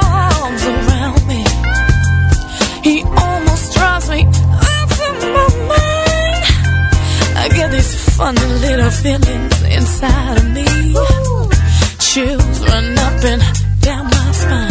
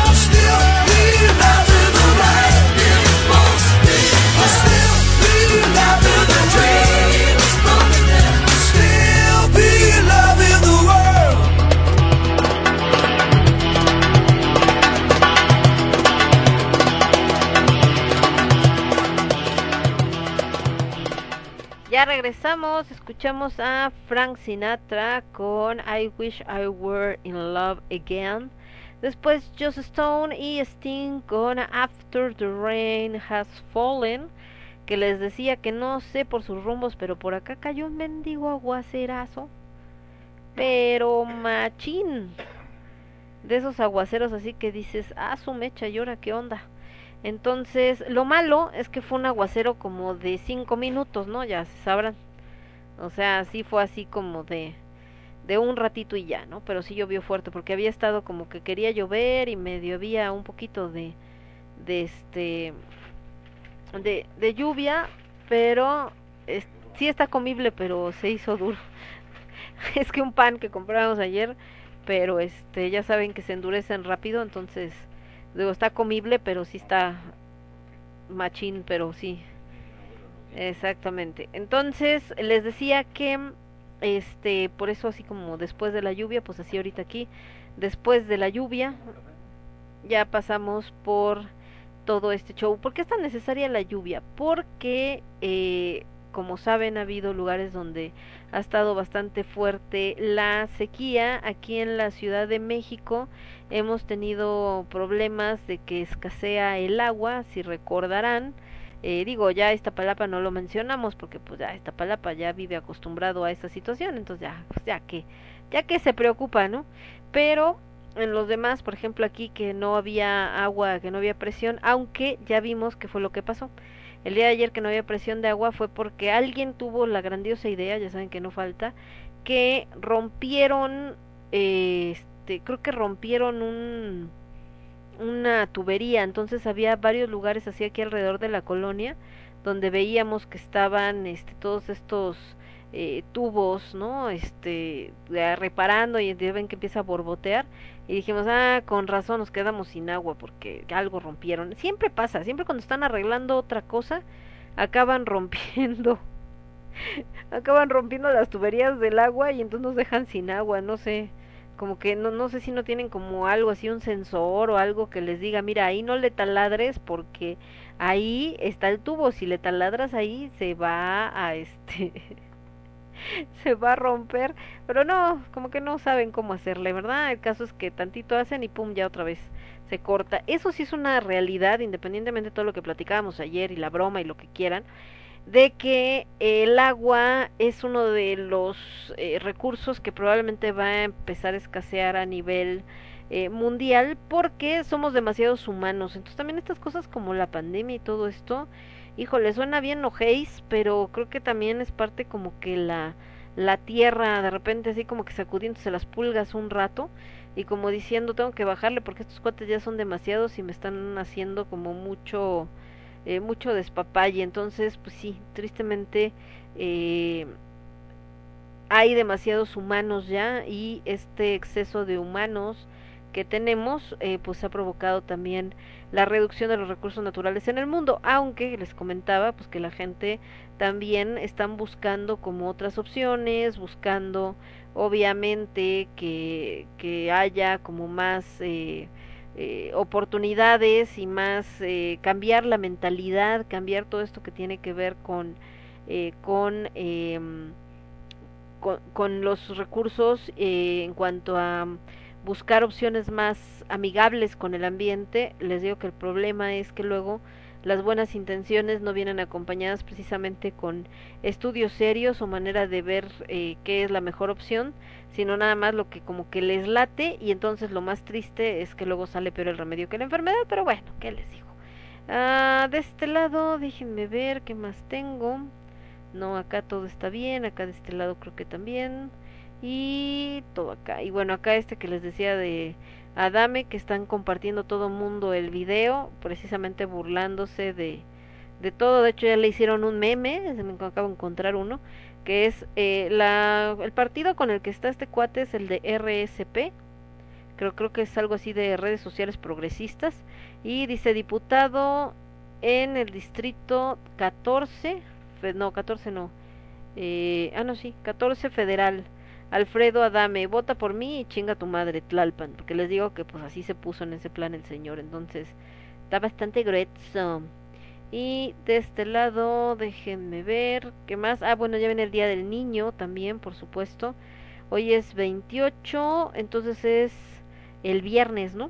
Hoy es, hoy es miércoles, bueno, ya estamos en miércoles, 29 jueves, 30, sí, es el viernes, eh, ya está este asunto y obviamente eh, pues vamos a tener esta, esta parte de que en muchos lados sí se está buscando hacer celebración porque eh, desgraciadamente eh, el año pasado, pues ya ven que los niños ya no estaban en la escuela, todo se detuvo, nada se hizo y el resultado pues fue justamente que eh, los niños pues tuvieron que celebrar así que en sus casas muy a gusto, pero pues no es lo mismo.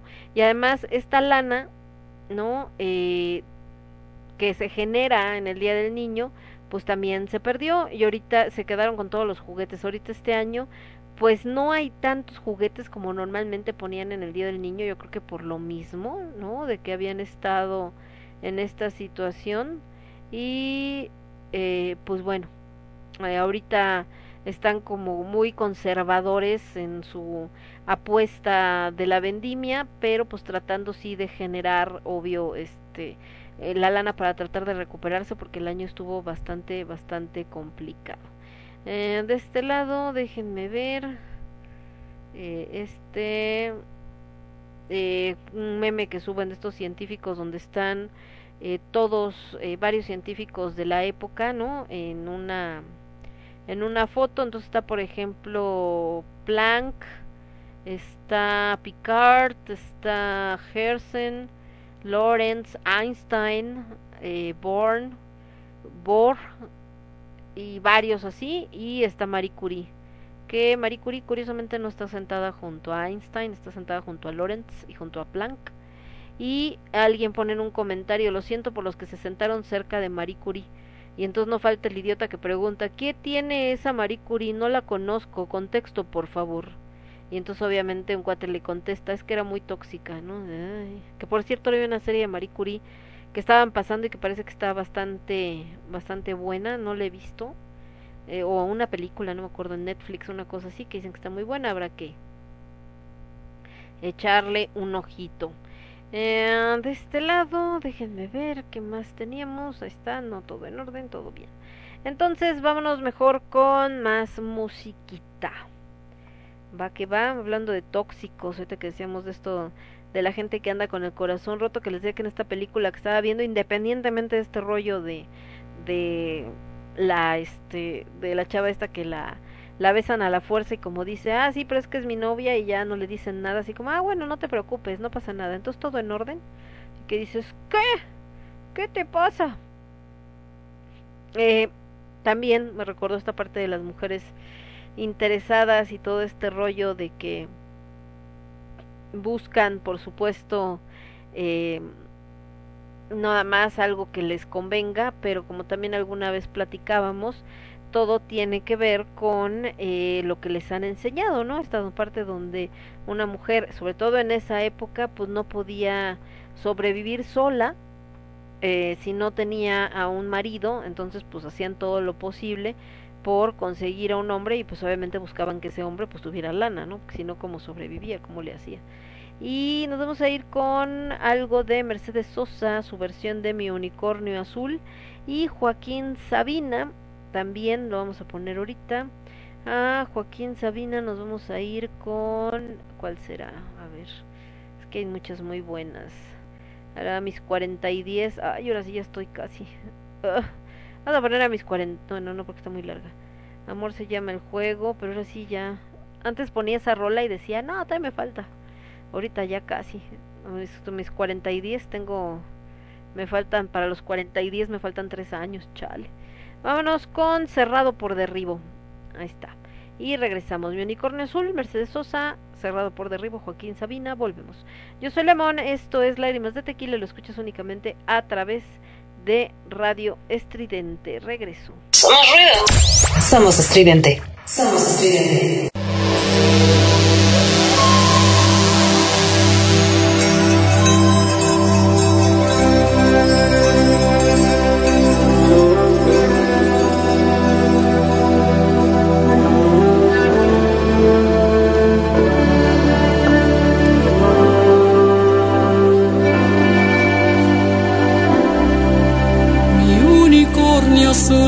Se me perdió. Pastando lo dejé y desapareció. Cualquier información bien la voy a pagar. Las flores que dejó no me han querido hablar. Mi unicornio azul ayer se me perdió. No sé si se me fue, no sé si se extravió, pero no tengo más que un unicornio azul. Si alguien sabe de él, le ruego información. Cien mil o un millón, yo pagaré. Mi unicornio azul se me ha perdido ayer,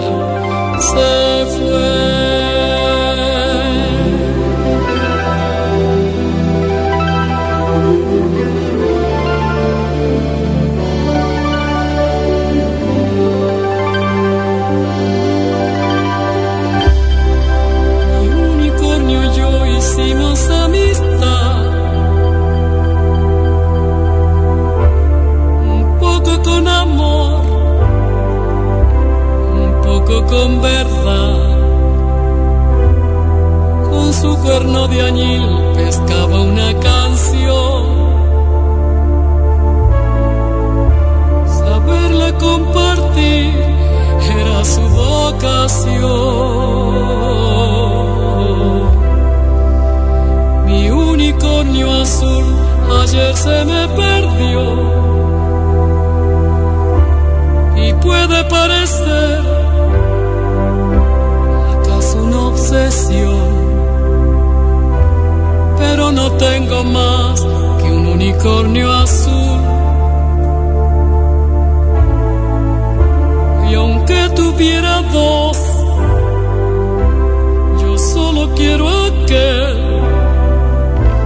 Cualquier información la pagaré. Somos ruido. Somos estridente. Mi unicornio azul perdido ayer.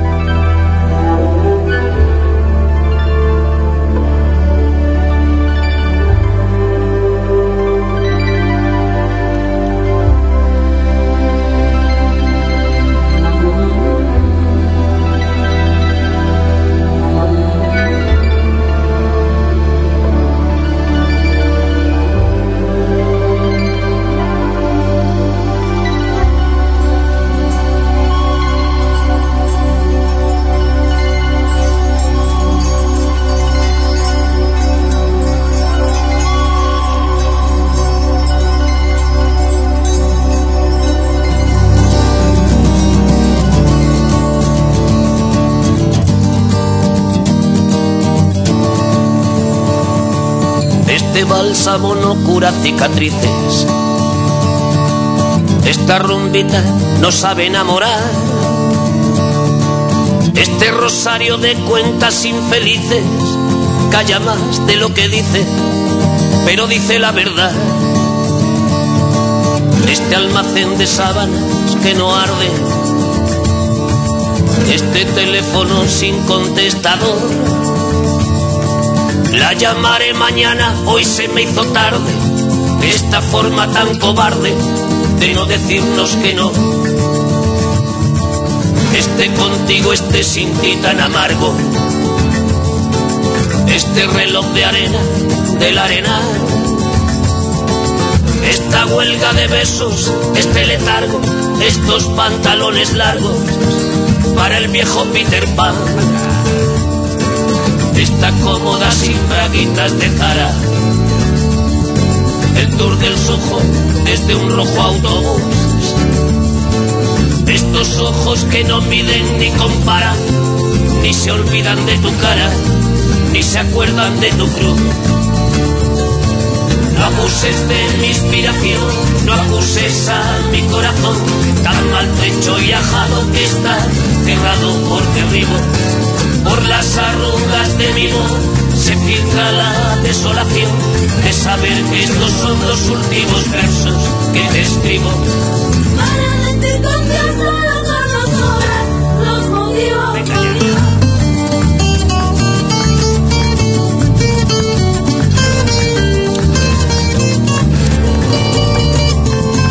Esta falla tan lejos de su gitano. Este penal del puerto sin vis a vis. Esta guerra civil, este mano a mano. Estos moros y cristianos. Este muro de Berlín. Este virus que no muere ni nos mata. Esta amnesia en el cielo del paladar. La limusina del polvo por Manhattan, el invierno en Mar del Plata, los versos del capitán. Este hacerse mayor sin delicadeza, esta espalda mojada de moscatel, este valle de fábricas de tristeza, esta duda, esta certeza, esta colmena sin miel. Somos ruido. Este borrón de sangre y de tinta china. Este baño sin rímel ni embutal. Estos huesos que vuelven de la oficina dentro de una gabardina con manchas de soledad. No acuses de mi inspiración, no acuses a mi corazón, tan maltrecho y ajado que está cerrado por derribo. Por las arrugas de mi voz se filtra la desolación de saber que estos son los últimos versos que te escribo. No abuses de mi inspiración, no acuses a mi corazón, tan maltrecho y ajado que está cerrado por derribo.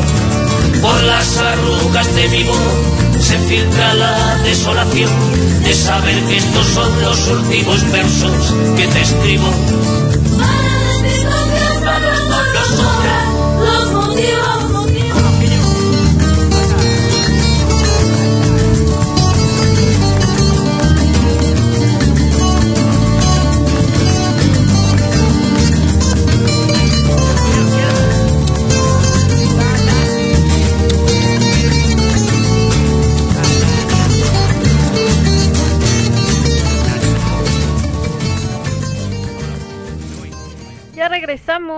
escuchamos Cerrado por Derribo con Joaquín Sabina y antes Mi Unicornio Azul con Mercedes Sosa, que decía Aldo que suena como Gloria Trevi.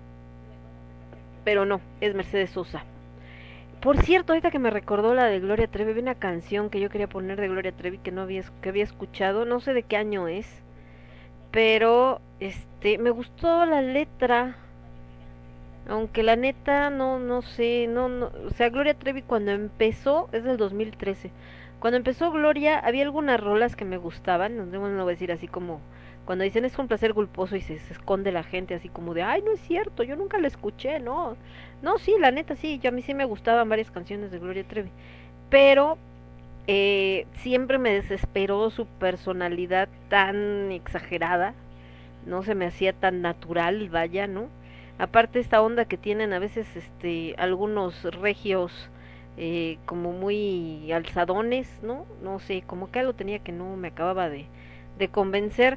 Y bueno, luego todo este escándalo que se armó con, con la trata de blancas y todo.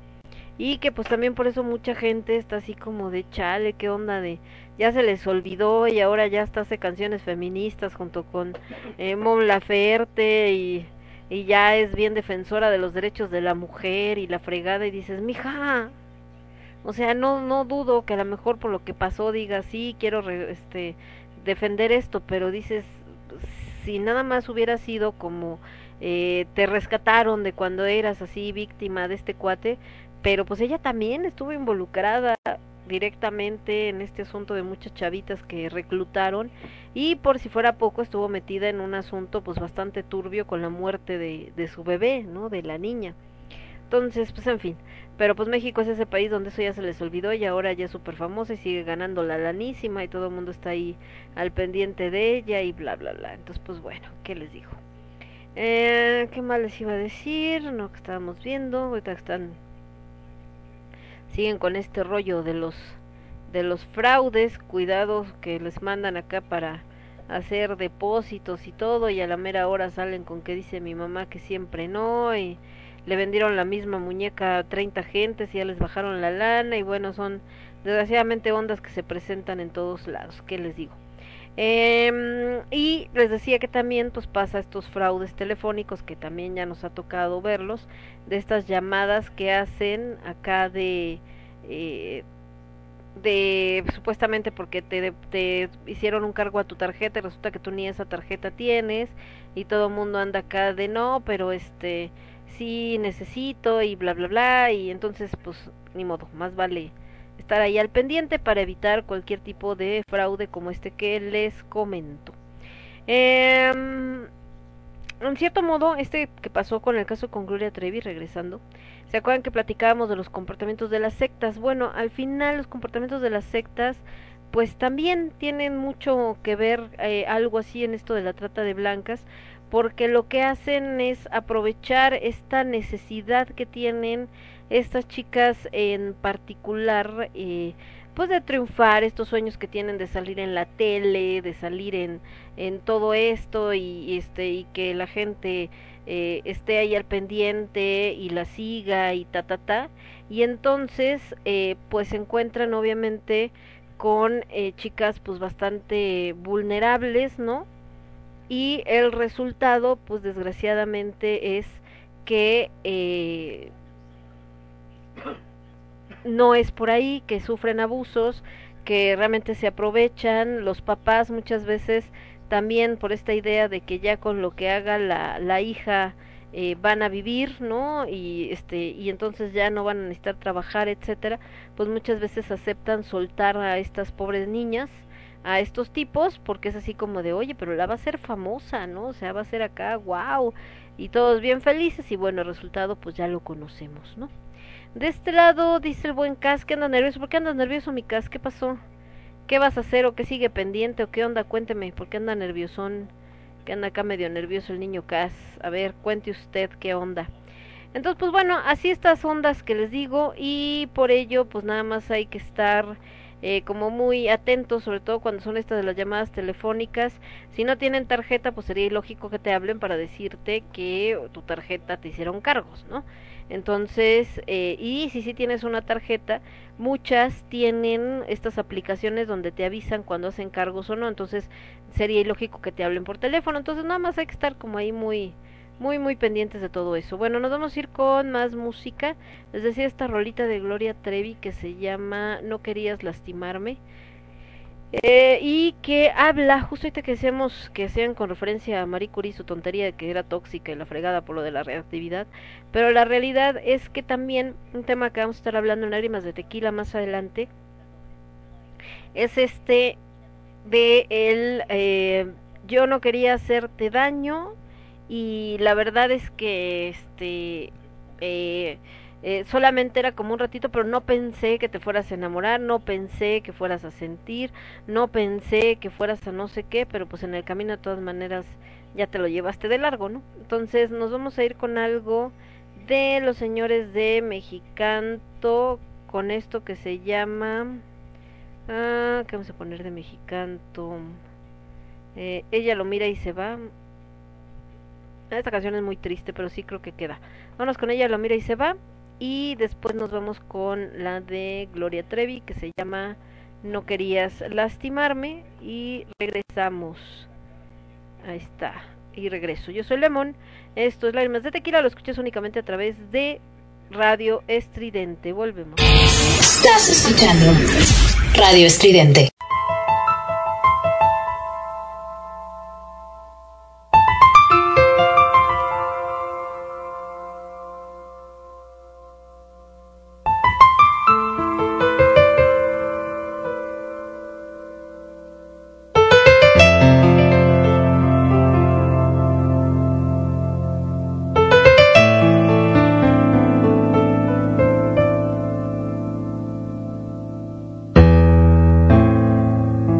Ella lo mira y se va. A ese tiempo de ayer, donde habitaban los dos, un claro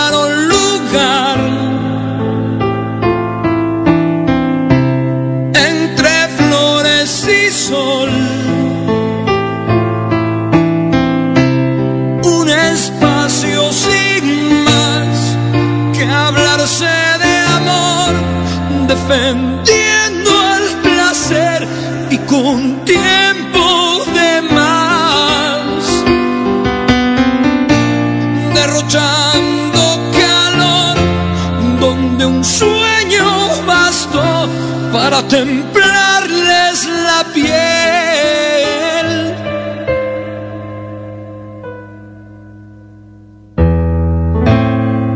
Ella lo mira y se ve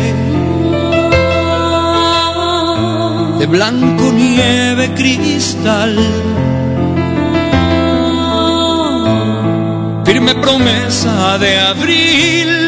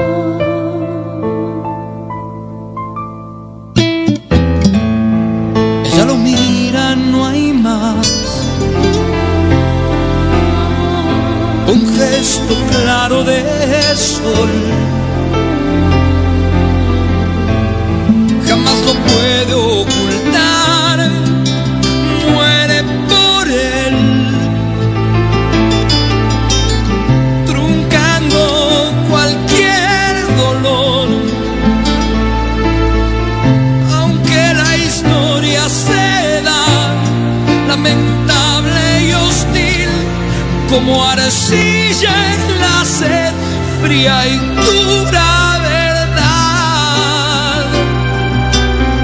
como hierro en la piel desgarrando sin más cuanto le une con él Somos ruido. Somos estridente. Ella lo mira y se va. Su mirada se ve. Cuesta trabajo creer la soledad como una sombra a los pies. Ella jamás lo pensó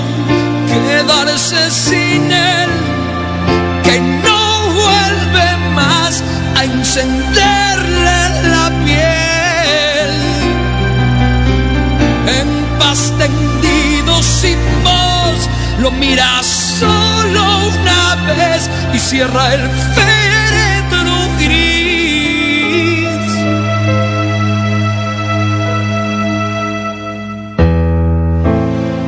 Ella lo mira y se va. Ella lo mira y se va. Ella lo mira y se va.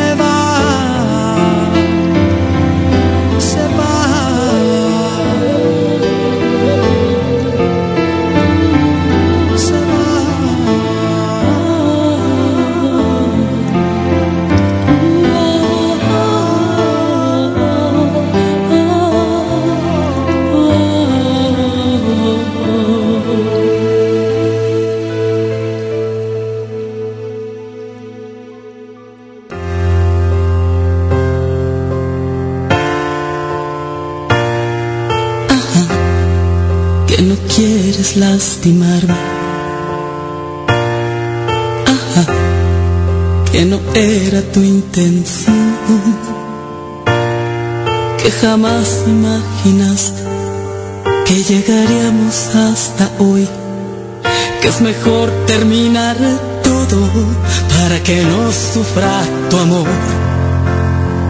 Lo hubieras pensado cuando me miraste con esa sonrisa que me hizo temblar. Y antes de decir la frase que me hizo sentir que yo era algo especial.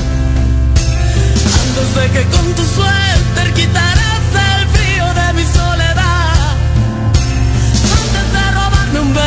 beso y encender mi cuerpo y no poder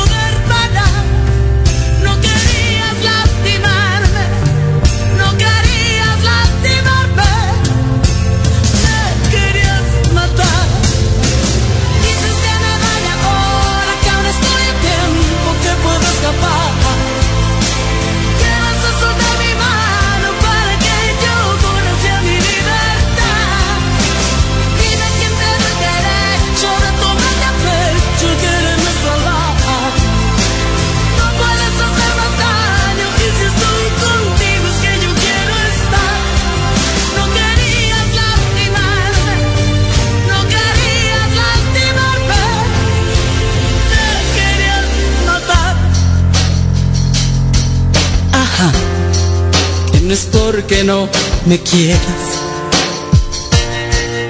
Ajá, que merezco algo mejor. Y prefieres irte antes de romperme el corazón. Lo hubieras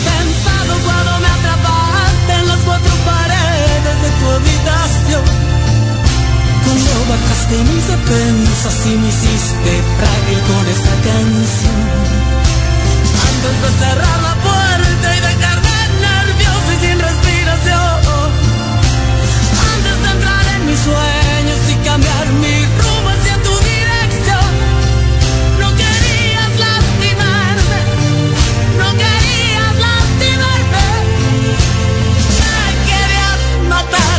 Somos ruido. Somos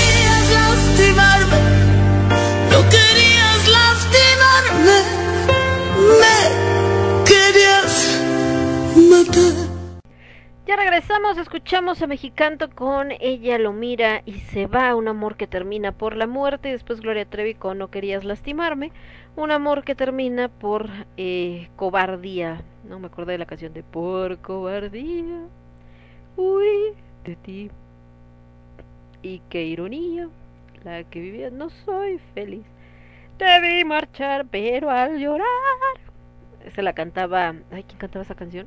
Me fue ahorita el nombre de esta mujer. Este, entonces, les decía que más adelante vamos a hacer un programa de eso, de este rollo que ahora últimamente eh, todo mundo tiene un miedo al compromiso, que entonces cuando ven que alguien involucra sentimientos, todos quieren salir corriendo, como si el tener sentimientos fuera algo malo. Fíjense que yo era que descubrí que en la parte de cómo expresar eh, los sentimientos eh, tengo mi parte acuario y que eso no es bueno.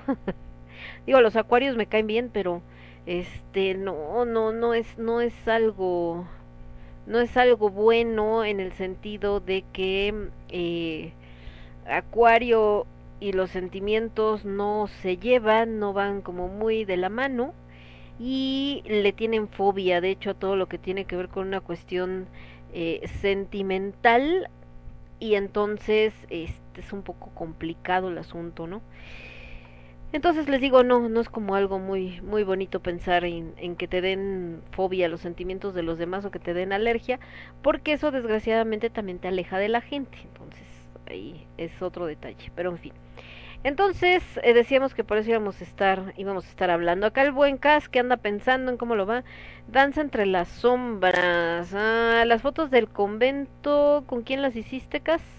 Las del ex convento, ¿quién era tu, quién era tu modelo? ¿Tienen algún tema las fotos? O sea, las tomaste así como eh, estaba ella bailando o nada más está así como en espacios del ex convento o cómo está el asunto.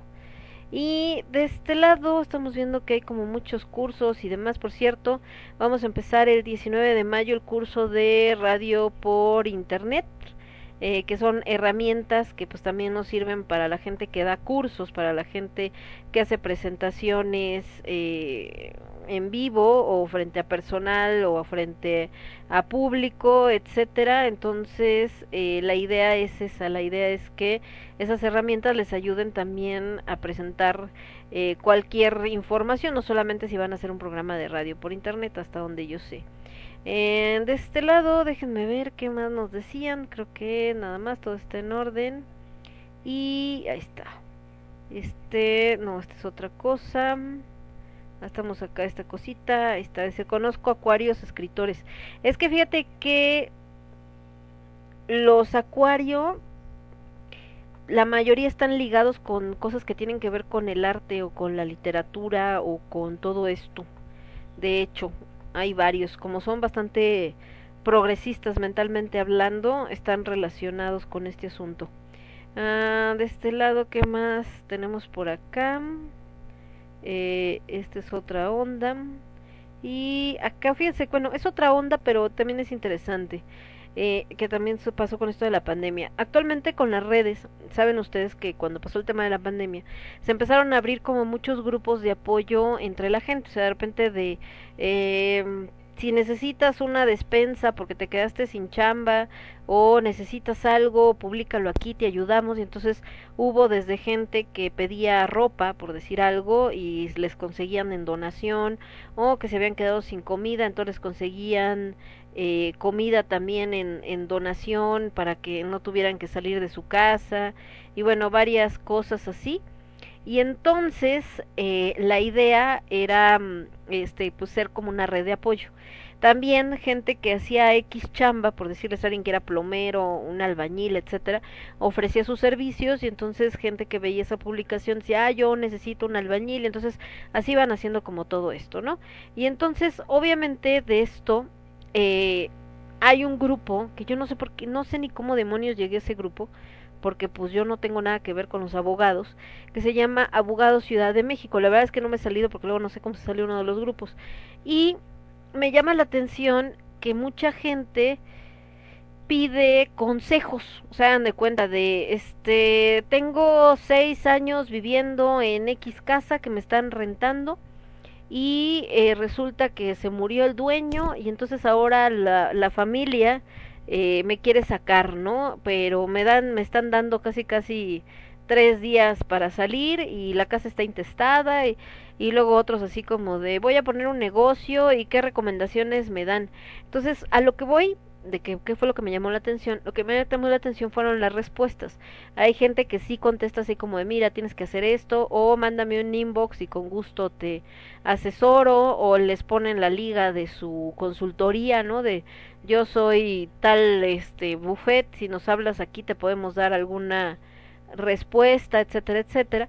Y eh, lo hace como unos, no recuerdo si fue ayer o fue hace rato, eh, se armó ahí una polémica precisamente en uno de estos que les decía que era de, de esta gente que mm, que habían que se murió la persona que le rentaba la casa y que quedó intestada y que ahora lo querían sacar y que tenía seis años viviendo ahí y no le querían devolver su depósito y le estaban dando solamente nueve días para desalojar y se armó la polémica en los comentarios porque muchos lo empezaron a atacar, a decirle que no fuera lacra, que al final no era su casa, que se tenía que salir, que lo más que podía hacer era mm, eh, pues pedir un, un, tiempo más largo para poder sacar sus cosas. Y entonces le decían, pues yo lo que te recomiendo es que eh, busques dónde vivir y no trates de agenciarte propiedad ajena. Entonces, casi como si la persona estuviera dando a entender que se quería quedar con la casa cuando mencionó lo de que era intestada, eh, pues le empezaron a atacar por ese lado y otros diciendo eh, que no lo atacaran y de ahí se derivó otra otra este nota o otra publicación de alguien que hablaba de que por qué siempre piden consejos y quieren todo gratis, que al final el labor de un abogado pues también cobra, ¿no? Por asesoría, que no ve que ninguna duda de estas que ponen de, oigan, necesito ayuda con esto, cuando alguien contesta le diga, claro que sí, muchas gracias, ¿cuánto te debo? Aunque el abogado te vaya a decir, no, nada, ¿cómo crees? Pero que no hay ni siquiera esta intención y que quieren que todos les den de consejos gratis, ¿no? Y que al final es una chamba y que sí hay gente, hay abogados que contestan en muy buena lid, muy buena onda, como de, bueno, no me cuesta nada eh, echarte la mano o apoyarte, pero eh, el tema es este de que de que la gente pues todo lo quiere gratis. Y eso pues lo hemos vivido no lo, sabemos muy bien en el arte. Cuando de repente haces un evento y los invitas y la gente espera que sea gratis. Cuando dices no pues cuesta tanto la entrada y ay por qué cobran casi casi si todavía estoy haciendo el favor de venir poco falta para que te digan. Entonces, eh, ese es otro rollo que en México está muy mal, no sé si en todo el mundo, pero al menos en México está muy mal entendido el costo que tiene cualquier actividad y que eh, pues tu trabajo te cuesta. Por ejemplo, este, eh, ya ven que un señor ya grande eh, sacaron apenas que inventó una, una estufa solar y que a lo tal cual agarró como un disco de estos tipo de los de este, ay, se me fue el nombre, de los de Dish y con ese, con una superficie eh, este, de estas reflectante para que entonces el sol y que puede cocinar y de hecho alcanza grandes eh, que temperaturas que puede cocinar un huevito y estaba haciendo ahí varias cosas y que la vende creo que en 1500 cada una y entonces eh, pues obviamente eh, las ha mandado a diferentes lugares y con eso también ha generado dinero para su familia, ¿no? Y entonces cuando estaban sacando la nota, me decía Aldo, me dice, ay, pero es que este sí está chido, pero lo está vendiendo bien cara. Y yo así como, ¿de qué? ¿Que está vendiendo cara? O como, sí, es que se le está vendiendo bien, bien cara y no sé qué. Le digo, pues ¿cuánto cuesta o qué? Ah, no, pues que 1500. Dije, bueno, es que 1500 no es cara. Me dice, sí, pero es que realmente no es gran cosa porque nada más es una como charola y este y una no sé una agarradera etcétera. Le dice sí pero al final acuérdense que a veces lo que cuesta no son las herramientas sino o lo que lo conforma sino lo que también cuesta es el conocimiento o sea el que tú puedas desarrollar esta esta mecánica o esta cosa es como cuando vas al mecánico pues no te cobra nada más porque si cambió la piececita también te cobra por saber dónde que quitar la piececita y dónde que poner la nueva piececita no entonces, eh, y eso también es lo que se le olvida a la gente con respecto al arte, que no te están cobrando porque entres nada más a donde está la obra de teatro, están cobrando por todo el tiempo que los actores tuvieron que ensayar, el hacer todo el desarrollo, lo que te costó hacer tu vestuario, hacer tu utilería, lo que cuesta la renta del teatro, o sea, en fin, hay un montón de cosas, ¿no? No nada más es, ay, es que nada más duró media hora la presentación o una hora o dos horas, es todo lo que hay detrás también en el caso de los fotógrafos, pues también es la, la misma idea, ¿no? Que no es nada más el, ay, pero ahí está tu foto, ¿y por qué tan cara la foto? Pues porque no nada más es la foto, no es de, te estoy cobrando que la tuve que imprimir y me salió en 10 pesos la impresión o 20 pesos la impresión eh, a, a, color, es el tiempo que te tomó el encontrar el ángulo perfecto, el tener que desplazarte a este lugar, ponerte de acuerdo con la modelo, si es que son de las que te cobran, pues también lo que te cobró la modelo, etcétera, lo que cuesta la cámara o el equipo con el que estás usando, o sea, todo ese tipo de cosas generan un gasto y al final es lo que se cobra cuando estás vendiendo parte de tu material, ¿no? Y la gente cree que son enchiladas y hasta las enchiladas salen más caras. Y dice por acá que es de maestra de danzas orientales, hindú, árabe, fusión, ¿no? Entonces, ese así como de danza entre sombras es como muy clichecas. Piénsale más por este lado de, eh, de, de esto, de que estás mencionando, o sea, esta parte oriental, espiritual, como más en este rollo, creo que sonaría más acá.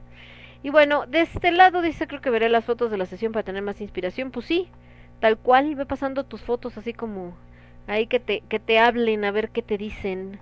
Vámonos con más musiquita mientras Tango se dedica a morder a su papá porque lo está molestando. Espérenme, acá está, es que estoy viendo acá, me da risa como el tanguito se pone a pelear con su papá. Nos vamos a ir con esto de Aretha Franklin que se llama I Say a Little Prayer. I say a little prayer for you forever and ever. Qué buena canción, esa es muy divertida. Y después nos vamos a ir con esto que se llama, espérenme. Ah, y acá están las de Dancer, no, estas no. Después están las de Elvis Presley. Ah, sí, vamos con algo de Elvis Presley, Full Rush In. Y regresamos. Yo soy Lemon, esto es Lágrimas de Tequila, lo escuchas únicamente a través de Radio Estridente. Vuelvo. Transmitiendo para todo el universo. Transmitiendo para todo el universo, Radio Estridente.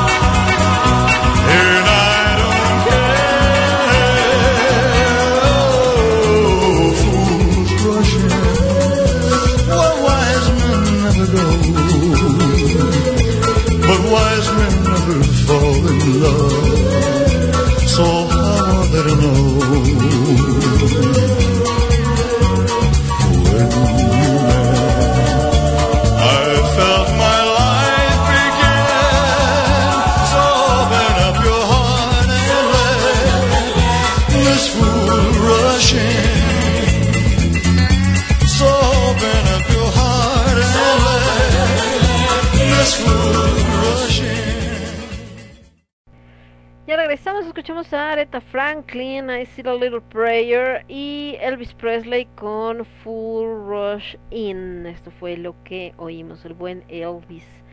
Ay, es Elvis. También, fíjense, vamos a hacer un programa especial de rockabilly, como que ya, ya es necesario, necesitamos algo así, urge. Sobre todo porque, bueno, tiene que ver mucho con esto de eh, del rockabilly, este rock de los 50, no tanto de los 60, más de los 50, que es con lo que empieza Elvis Presley. Mucha gente relaciona a Elvis con el rock eh, ya sesentero, pero la realidad es que él empieza antes, él empieza como en los 50 y algo. De hecho, él representa eh, pues este quiebre, se puede decir, que hay con el... em, con este quiebre que hay con eh, lo que se venía haciendo en estas bandas tipo, ay, ¿cómo les llamaban a estas bandas?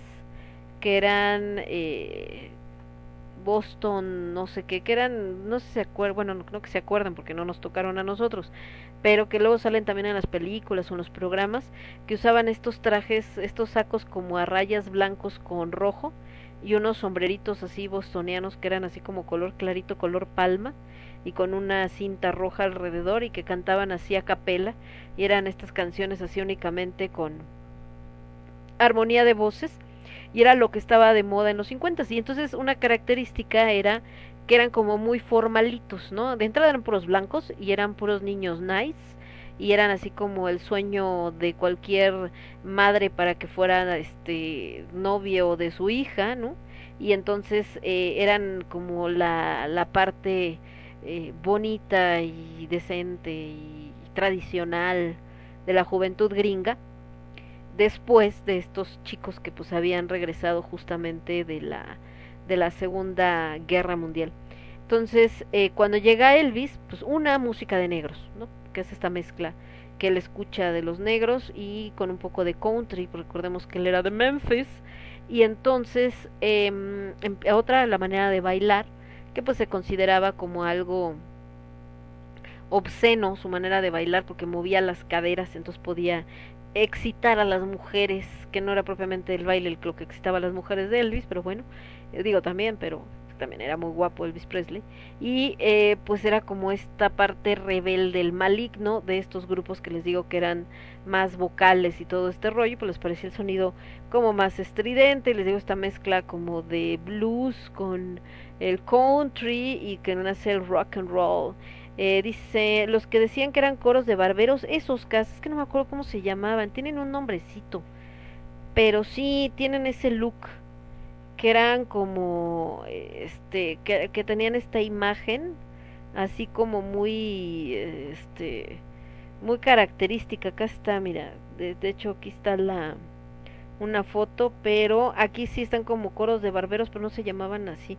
Bueno en Estados Unidos tenían otro nombrecito no me acuerdo cómo les llamaban pero sí que traían hasta esta pajarita que es este este corbata de moño que le llaman pajarita y que te digo que todos tenían esta imagen como de bien bien este bien portaditos y de los que iban a la iglesia todos los domingos y, y por eso esta imagen del American Boy pero te digo no, no me acuerdo exactamente cómo se le llama pero algo tenía que ver con Boston hasta donde yo recuerdo. Eh, los borbotones dice por acá. Pues esos cuates no y Elvis viene y pues puta pues nada que ver el Elvis rompe con todo ese rollo y después también, curiosamente, aunque Elvis conoció la música por los afroamericanos, al Elvis le abre la puerta a los afroamericanos para que se empiecen a hacer más famosos, porque en ese entonces, pues obviamente era imposible pensar que un blanco iba a escuchar esa música o iba a entrar a un lugar donde tocaran estas bandas. Cuando empieza el auge del rock and roll, pues realmente ya la gente le valía gorro si eran blancos, morados, eh, negros, azules, lo que fuera, lo que les gustaba era la música y ahí es donde entra justo eh, también estas bandas buenísimas de, de afroamericanos como los Platters y todos ellos que hacían una música genial, por eso les digo que esta es la que vamos a poner ahora en esto del rockabilly, cosas de Elvis, de los Platters, de todo este, eh, de estos grupos de esa época. Uh, me voy a ir con un poco más de música prácticamente para despedirnos ya del programa. Esto que se llama La Muni de los señores de Ishtar. A ver si esta te sirve de inspiración, Cas. Porque es música así como con este toque del Medio Oriente. A ver qué tal. Y regresamos. Yo soy Lemón. Esto es Lágrimas de Tequila. Lo escuchas únicamente a través de Radio Estridente. Vuelvo.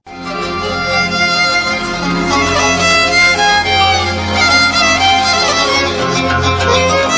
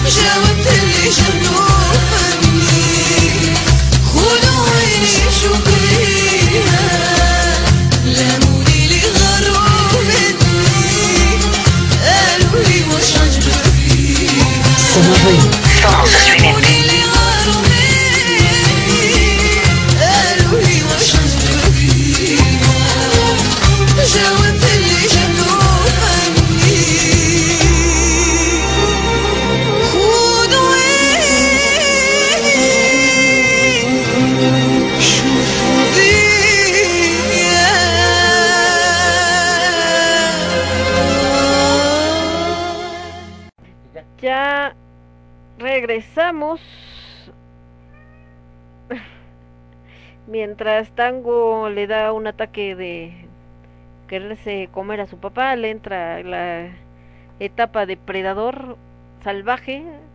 Y bueno, por acá el buen Cas que está viendo lo de su exposición que dice 5 y solo una color, no sé si elegir otra color para que sean 6, dos a color y otro en blanco y negro. Pues sí, mira, si escoge, yo soy muy simétrica, entonces si escoge 6, yo pondría 3 a color y 3 a blanco y negro o para que sea así como un punto focal pondría 5, bueno, si hace 5, 4 a color y una en blanco y negro para que sea así como el o al revés, este 4 blanco y negro y una color para que sea como como esta parte central o puras de puras blanco y negro o puras a color. Bueno, es más así. Y por acá anda pensando tiempos. El tiempo a través de un lugar olvidado o el tiempo a través del olvido. El tiempo a través del olvido está chido, casi. Si se me gusta más el segundo, está más conciso. Sí, se oye bien. Entonces, chicos, pues en conclusión, que bueno, realmente como tal no fue un tema, andamos platicando de todo, de todo un poco y sobre todo, pues haciendo un pequeño, muy pequeño homenaje a eh, este compositor mexicano yucateco que desgraciadamente falleció en esta semana y que deja atrás pues, un legado de muchas canciones que esperemos que pues no se pierdan, hablando de olvido, no se pierdan en el olvido, se sigan escuchando, ya sea con sus intérpretes originales, con él como cantautor o con gente no esta nueva generación que decidan rescatar estas rolas para presentarlas y que vean que pues no solamente existe el reggaetón, que también hay otras cosas que se puedan hacer y que suenan chido, ¿no? Entonces, eh, pues ahí está, ¿no? Eh, obviamente en las asociaciones de intérpretes y todo, pues tuvo también varios homenajes, entonces esperemos que en estos días pues sigamos escuchando más de su material, por supuesto en el Facebook y todo esto pues pasó sin pena ni gloria, porque la gente que es fanática de de la música que él hacía, pues no es como precisamente los que están acá en el en el Facebook, ¿verdad? Son gente que normalmente eh, no seguía no sigue mucho todo lo que tiene que ver con redes sociales eh, ni nada ni nada parecido, sino todo lo contrario y eh, y pues los chavos que ya que ya el Facebook dicen que se ha vuelto una cosa así como de este de, de chavorrucos el Facebook y ya los chavillos más jóvenes pues están en TikTok o en eh, Instagram. Pero pues sea una cosa u otra nada más es eh, no, no dejar en el olvido a estos autores ni esta música que al final del día pues tiene que ser atemporal, ¿no? Sobrevive, así como ha sobrevivido la música de José Alfredo Jiménez, de todos ellos, de toda esta época del mariachi, y hasta la fecha sigue tocando y no solo en México, pues así también estos grandes compositores mexicanos. Ah, de este lado, déjenme ver qué más tenemos antes de irnos, pero no, ahí está. Listo, entonces con esto pues nos vamos a despedir por el día de hoy. Ya les estaré pasando los temas de los que vamos a hablar en las próximas semanas, mucho de lo que estábamos, algunas cositas como las que estábamos comentando hoy. Y por supuesto nos vemos el viernes con, con H de Alimentos, el domingo con el quinto elemento y por supuesto nuevamente martes Lágrimas de Tequila, lunes Cornucopia 2.0. Dice, de hecho sí pensaba lo de las 5 como dices, y es que mi gusto no me convencen mucho las de color, salieron mejor las de blanco y negro. Pues así, Cas, puede ser todas en blanco y negro, si te convencen más las blanco y negro, mejor puras blanco y negro, porque entonces sería como un estilo, como tu firma, o lo que te decía, meter cuatro en, en este en blanco y negro y la central, la que más te guste de las de color, como para que sea este toque así que rompe. Ay, usted piénsele, yo sé que usted, usted puede. Le mando un besote, un abrazo, mi querido Casi, igual a toda la gente que nos está escuchando. Les mando un beso, un abrazo. Nos vemos próximo martes y yo me despido ahora sí por este día. Esto fue Lágrimas de Tequila y lo escuchaste únicamente a través de Radio Estridente. Cuídense mucho, que descansen. Bye bye. Somos estridente.